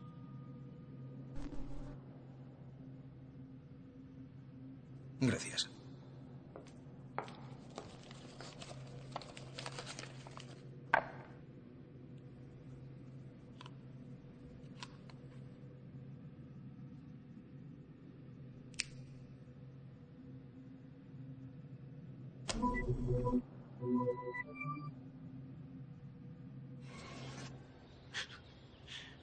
¿Qué? ¿Sorprendido? Seguro que ya ni te acordabas. Si estás viendo esto es que han pasado 20 años. Espero que no hayamos perdido pelo o ganado panza. Como te conozco o me conozco y sé que podemos haber olvidado algunas cosas que aprendimos este verano, he decidido hacer este vídeo para recordártelas.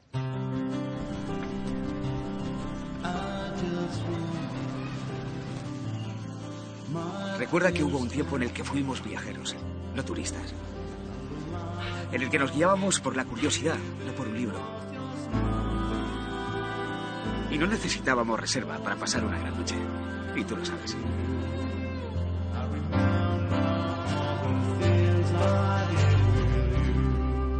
Si eres feliz, apaga este vídeo. Ah, veo que sigues ahí. El futuro. ¿Nos casamos con ella? Nah, creo que no. ¿Y me quitaste el pendiente? En fin, después de todo ya eres mayorcito. Pero recuerda que siempre teníamos tiempo para hacer amigos.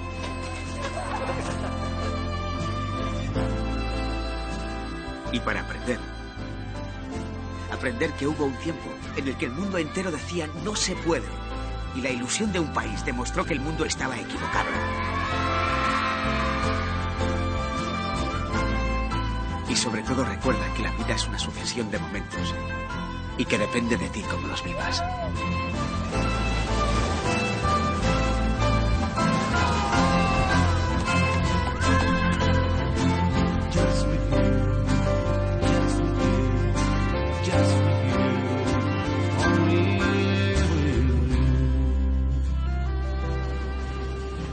Estés donde estés dentro de 20 años, o bueno, estemos donde estemos dentro de 20 años.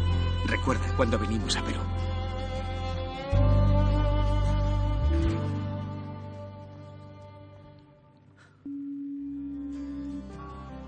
Cariño, ¿Qué vuelve a estar de verdad. ¿Has estado alguna vez en Perú? Lo que sea que necesites, hoy está en Perú. ¿Te sigue gustando? Sí, sí me sigue gustando. Bueno, también Bueno, a mí me depende... gusta el del año pasado, ¿eh? No, el del año pasado también estuvo muy bonito. Eh, Era otro estilo, otro tipo de reflexión. El, el tipo de reflexión en el cual eh, como que expandes, ¿no? Expandes lo que hay en, Perú, descubres en otro lugar un lugar similar y les, les muestras que también son parte, como también son Perú, también son parte de nuestras riquezas, de, de todas las bondades que tenemos y las compartes y hay una situación más jocosa, ¿no? Más, más jovial, más espontánea. Aquí se han ido directamente hacia lo emotivo, ah, que cumple dos funciones, ¿no? Por un lado, visualmente te muestra que no solamente existe Machu Picchu, que existen muchos otros lugares hermosos en Perú y como peruano te hace reflexionar en verdad, mira qué, qué, qué tantas cosas increíbles tenemos y qué tan bello es cuando salimos y viajamos en, con ese espíritu, con ese espíritu de vámonos, agarra tu mochila y hay que recorrer el país, hay que ir El mundo. el mundo, ¿no? Eh, en este caso, pues, eh, se supone que es alguien, del- que es alguien que, The King of the World. que, que pasó uno de los mejores momentos de su vida justo cuando viajó a Perú. ¿No? En esta época, en la época actual, en el 2012, que es el mensaje. O sea, ahorita viaja porque en 20 años va a ser el mejor recuerdo de tu vida, en pocas palabras, ¿no? ¿Y por qué lo hace un ibérico, un español? Hay, hay varias versiones, ¿ah? No solamente está la española.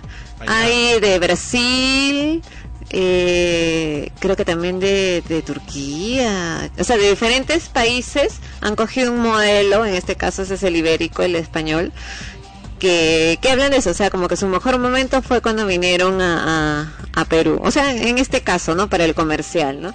Eh, y lo que a veces también uno pierde con el tiempo, ¿no? Esa espontaneidad, a pesar de que, de que puedes decir, no, que yo sigo siendo joven, un espíritu joven, igual nos, Así dejamos, es. nos dejamos arrastrar y no nos damos cuenta que cuando no te das cuenta y alguien te observa, que estás con una cara de palo, de, de tío de 50 años. y cuando no, en otra época no eres así, te resbalaba todo lo demás. No, te resbalaba lo demás o lo pasabas de una manera más rápida y jovial. No, no, no, uno no se afligía tanto, sino se echaba a disfrutar de la vida, ¿no? Y no sé, a mí me gusta, me gusta quizás por mi espíritu histriónico, porque es una historia más emotiva, ¿no?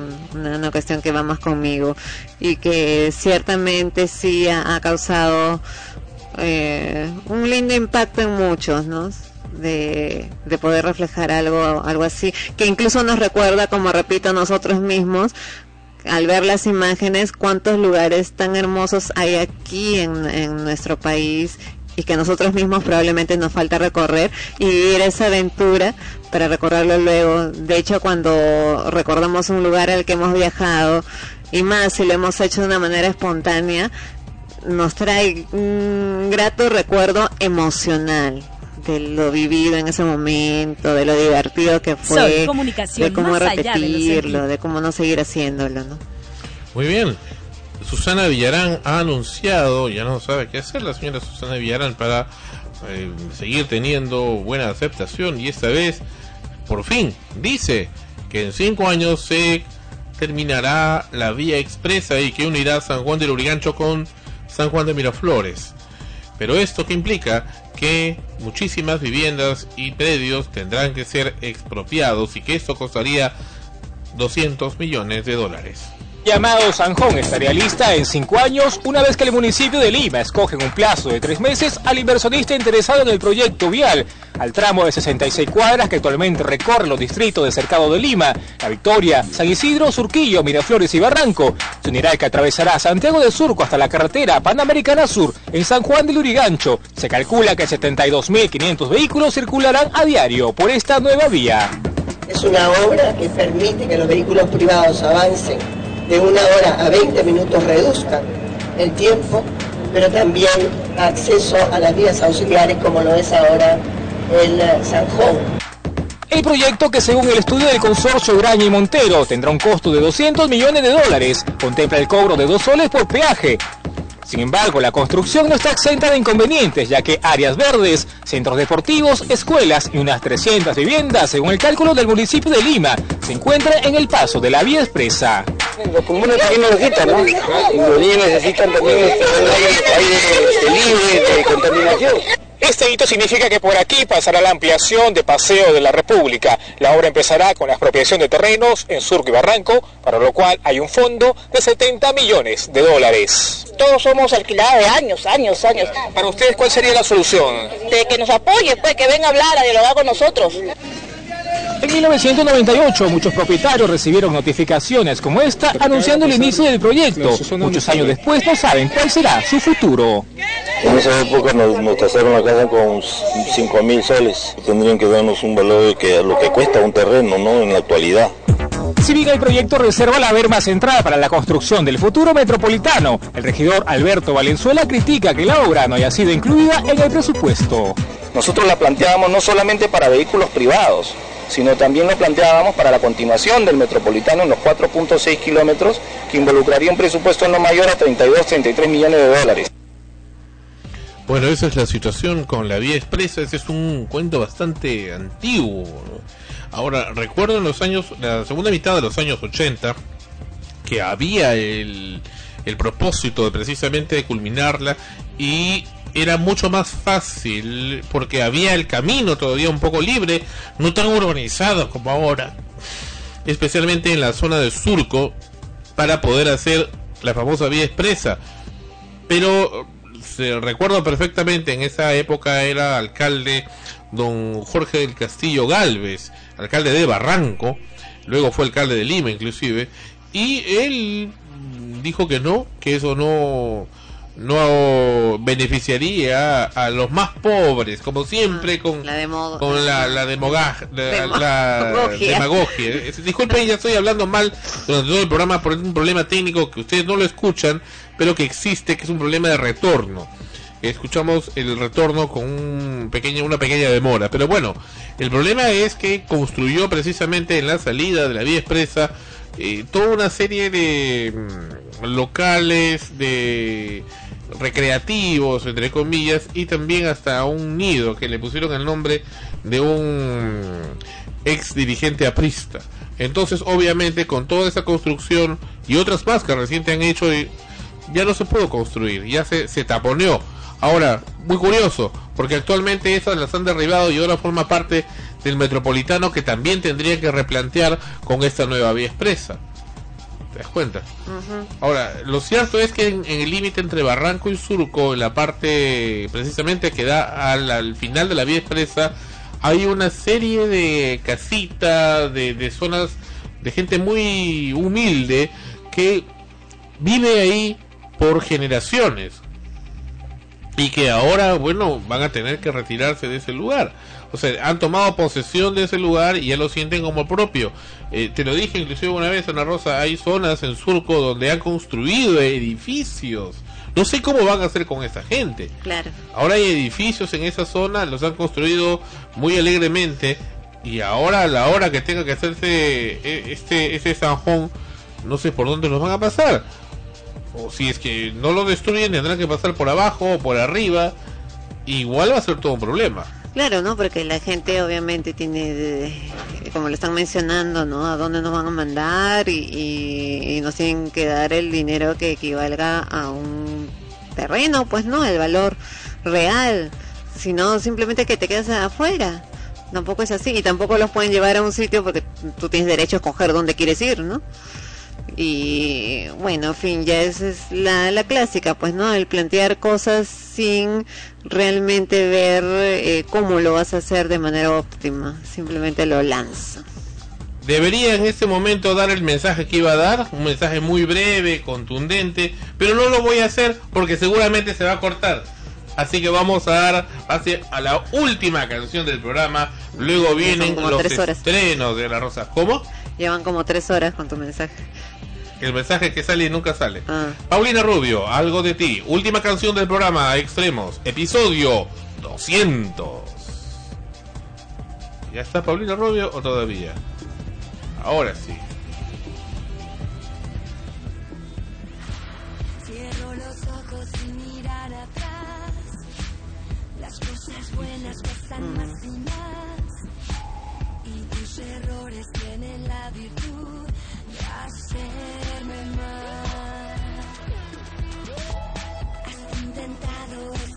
De aquí, pero me cuesta renunciar a ti. Parece ser que voy de norte a sur una vez más. Algo de ti está acabando conmigo, algo de mí se está muriendo contigo. Cada minuto se convierte en un siglo y cada sitio es un espacio vacío. Algo sin ti es nada y pierde el sentido, porque sin ti vivir no es más que un castigo. Es como un barco que navega perdido. Yo solo quiero rescatar, rescatar lo perdido. A veces pienso que esto es el final, que no hay motivos para continuar. Pero yo siento que te quiero aún, incluso más. Y si me quieres, ¿para qué pensar? Mientras tú piensas, la vida se va. Mañana es tarde para regresar a este lugar. Algo de ti está acabando conmigo. Algo de mí se está muriendo contigo. Cada minuto se convierte en un siglo y cada sitio es un espacio vacío. Algo sin ti es nada y el sentido. Porque sin ti vivir no es más que un castigo. Es como un barco que navega perdido. Yo solo quiero rescatar lo perdido. Algo de ti está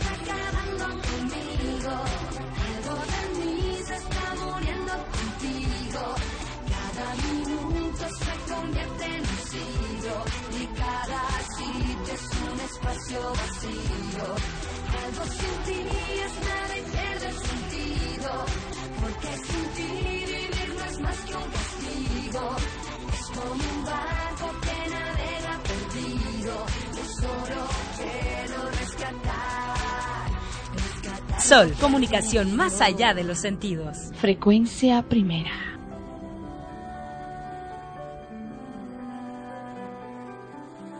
Invierno 2012.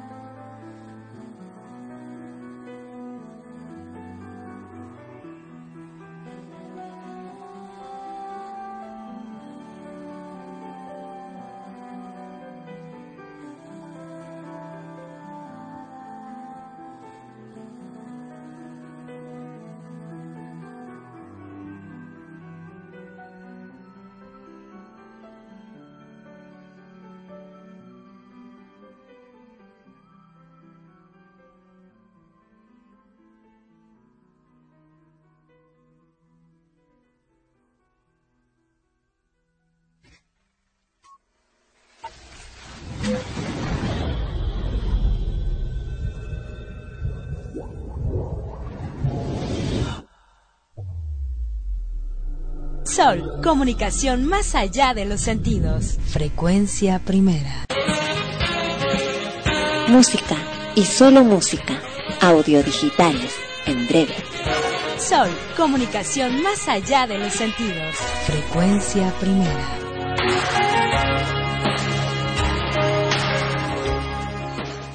Invierno 2012. Sol, comunicación más allá de los sentidos. Frecuencia primera. Cuéntamelo todo.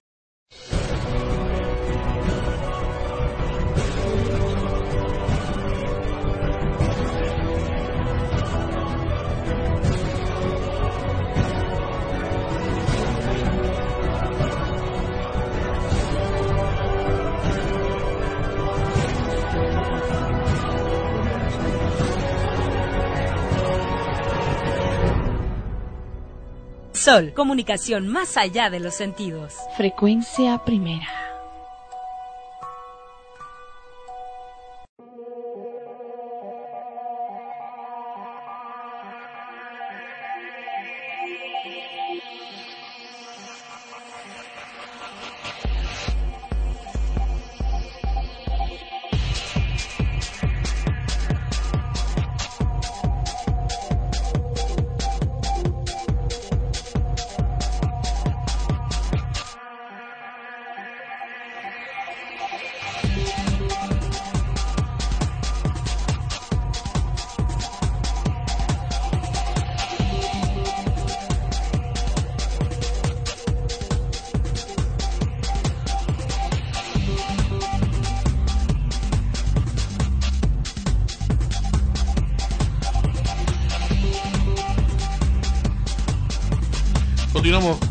Continuamos con Extremos, episodio 200.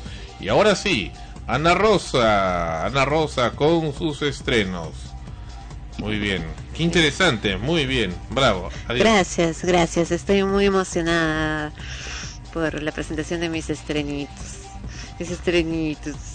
Bien, eh, anunciamos pues ya las últimas semanas de la obra Ocho Mujeres. Ya esta eh, semana, la quincena de, este mes, concluye su temporada en el Teatro Marzano, así que pueden seguirla viendo por última semana desde el miércoles hasta el domingo a las 20 horas. La ciudad y los perros también culmina su temporada el 16 de julio en el Teatro PUC de jueves a lunes a las 20 horas. Y quienes continúan en temporada y con mucho éxito se están agotando las entradas es Hairspray en el Teatro Peruano Japonés. Ellos van hasta el 16 de agosto, pero ya quedan muy pocas, así que apresúrense. Eh, ellos van de jueves a domingos a las 20 horas y ahora han anunciado eh, un día más, los lunes, ya están también los lunes presentando la obra. Chicago, lamentamos decirle que las entradas se agotaron, pero ¿Es anuncian... Chicago o Chiclayo? Chicago, esta es la versión original, Chicago. Pero ellos están anunciando que van a extender la temporada, así que les decimos que estén atentos, quienes no han logrado ir y quieren hacerlo, a que corran y chapen su entrada, ni bien esto se, se anuncie. En el Teatro Municipal, ellos hasta el momento están los jueves, de jueves a domingos a las 20 horas. El deseo más canalla en el Teatro de la Alianza Francesa de Miraflores, de jueves a lunes a las 20 horas hasta el 23 de julio. La Fiaca, dirigida por Giovanni Sixi en el Teatro El Arco. Les contamos que es una obra que está muy divertida. Hay momentos realmente para matarse de la risa. Ellos están hasta el 17 de septiembre. Horrible, horrible. De jueves a lunes a las 20 horas. No se van a arrepentir si quieren pasarla súper bien. Lleven almohada. No, no, no, para nada. Es realmente muy jocosa. Ajá. Lucido, en la... Ellos se presentan en el Teatro del Centro Cultural El Olivar. No, Lúcido, Lúcido. Es lo que me hace decir, Sandra. Eh, bueno, ellos están hasta el 29 de julio. Así que también apresúrense que ya se acaba la temporada. De jueves a domingos a las 20 horas. Se viene ya el estreno. Es más, ya, ya se estrenó en realidad en el Teatro de Lucía la obra La Extravagancia. Están ah, yendo de jueves a lunes a las 20 horas. Lo que sí se viene, lo que sí es el próximo estreno es La Falsa Criada en el Teatro de la Hermelinda. Plaza. La obra se estrena el 21 de julio, de jueves a martes a las 20 horas, dirigida por Alberto Isola. No tengo acá el- el- los datos todavía de la La nota de prensa. Leonardo Torres Vilar es uno de los integrantes del elenco. eh, y es una, Ah, y Norma Martínez también. Alejandra Guerra. eh, creo que Alejandra es la falsa criada. ah, promete, promete ser una muy buena obra en este año. Eh, para niños, ya se viene el estreno de Hadas en el Teatro Mandrágora del Jockey Plaza Shopping Center. Desde el 21 de julio hasta el 19 de agosto a las 19 horas con 30. Quienes están ya en temporada de Saltimbanquis en la ciudad, en el Teatro Mario Vargas Llosa, hasta el 19 de agosto, los sábados y domingos a las 16 horas con 30.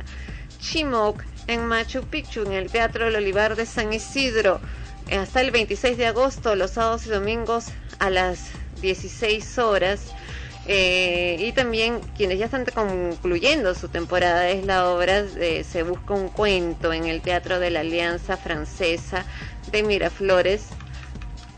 Ajá, ajá. Ellos están terminando precisamente ya el 22 de julio, los sábados y domingos. Es decir, que esta es la última semana, la última semana que se viene a las 16 horas.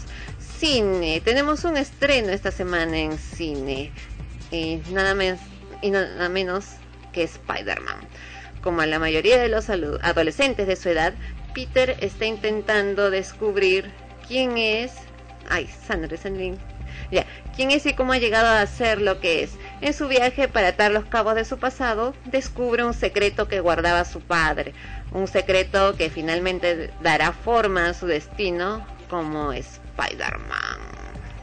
A mí no me gusta, porque estaba, estoy muy en desacuerdo que hayan quitado la versión que estábamos acostumbrados a ver. Claro, no es un es un cambio. Es un aunque dice que estaba- latino, pues, está no- no recibiendo un- muy buena aceptación, pero Bueno, hay gente en que ve cualquier cosa, pues, ¿no? ¿Ah? Hay gente que ve cualquier cosa. No necesariamente, porque hay gente también que se acostumbró a la serie o a la película anterior que hubo hace años de del Hombre Araña también, ¿no? Y, y también rechazaba la nueva versión, entonces simplemente es cuestión de, de ir, ver, comparar objetivamente y no llevado por las emociones. Pero si son las emociones precisamente las que te hacen aceptar o rechazar una obra. Claro, pero las emociones eh, que son vistas también con una con, algo previo y objetivo. O sea, tú ves, te emociona, te lleva a pensar que sí, que, que es lo que te gusta y bacán, y la emoción aflora. Pero si la emoción es simplemente negarte sin ver, no, solamente viendo una parte, entonces no es objetivo ni tampoco es eh, positivo. Muy bien, y ahora sí, lo que estábamos esperando.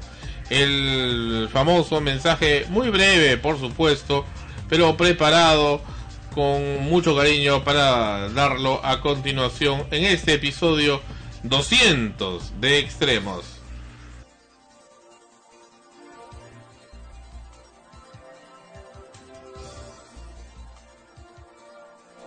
Sol, comunicación más allá de los sentidos. Frecuencia primera. Total, entra un mete y Pero no, no, puedo hablar. Pero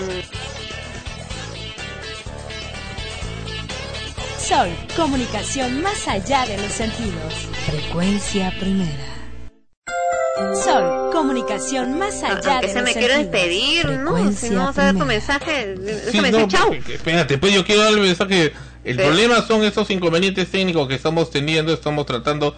Bueno, no sé si es el inconveniente técnico o qué es, pero ahora sí una vez quiero dar el mensaje. Sol, comunicación más allá de los sentidos. Frecuencia primera. ¿Ya? Ya fue tu mensaje, ya, ya fue, ya fue. ya Bueno, fue. ahora sí nada. Horrible.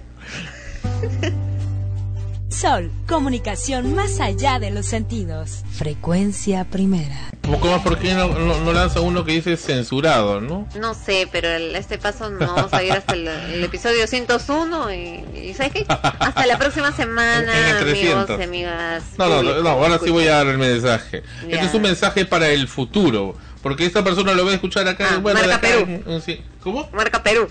Versión Sí, Paradis. pues, no, no grábate, grábate. Simplemente este un mensaje para Yem que va a ser su cumpleaños y esto lo va a escuchar de acá a 100 años. Ya, cuando lo escuche, ya, feliz cumpleaños, chao.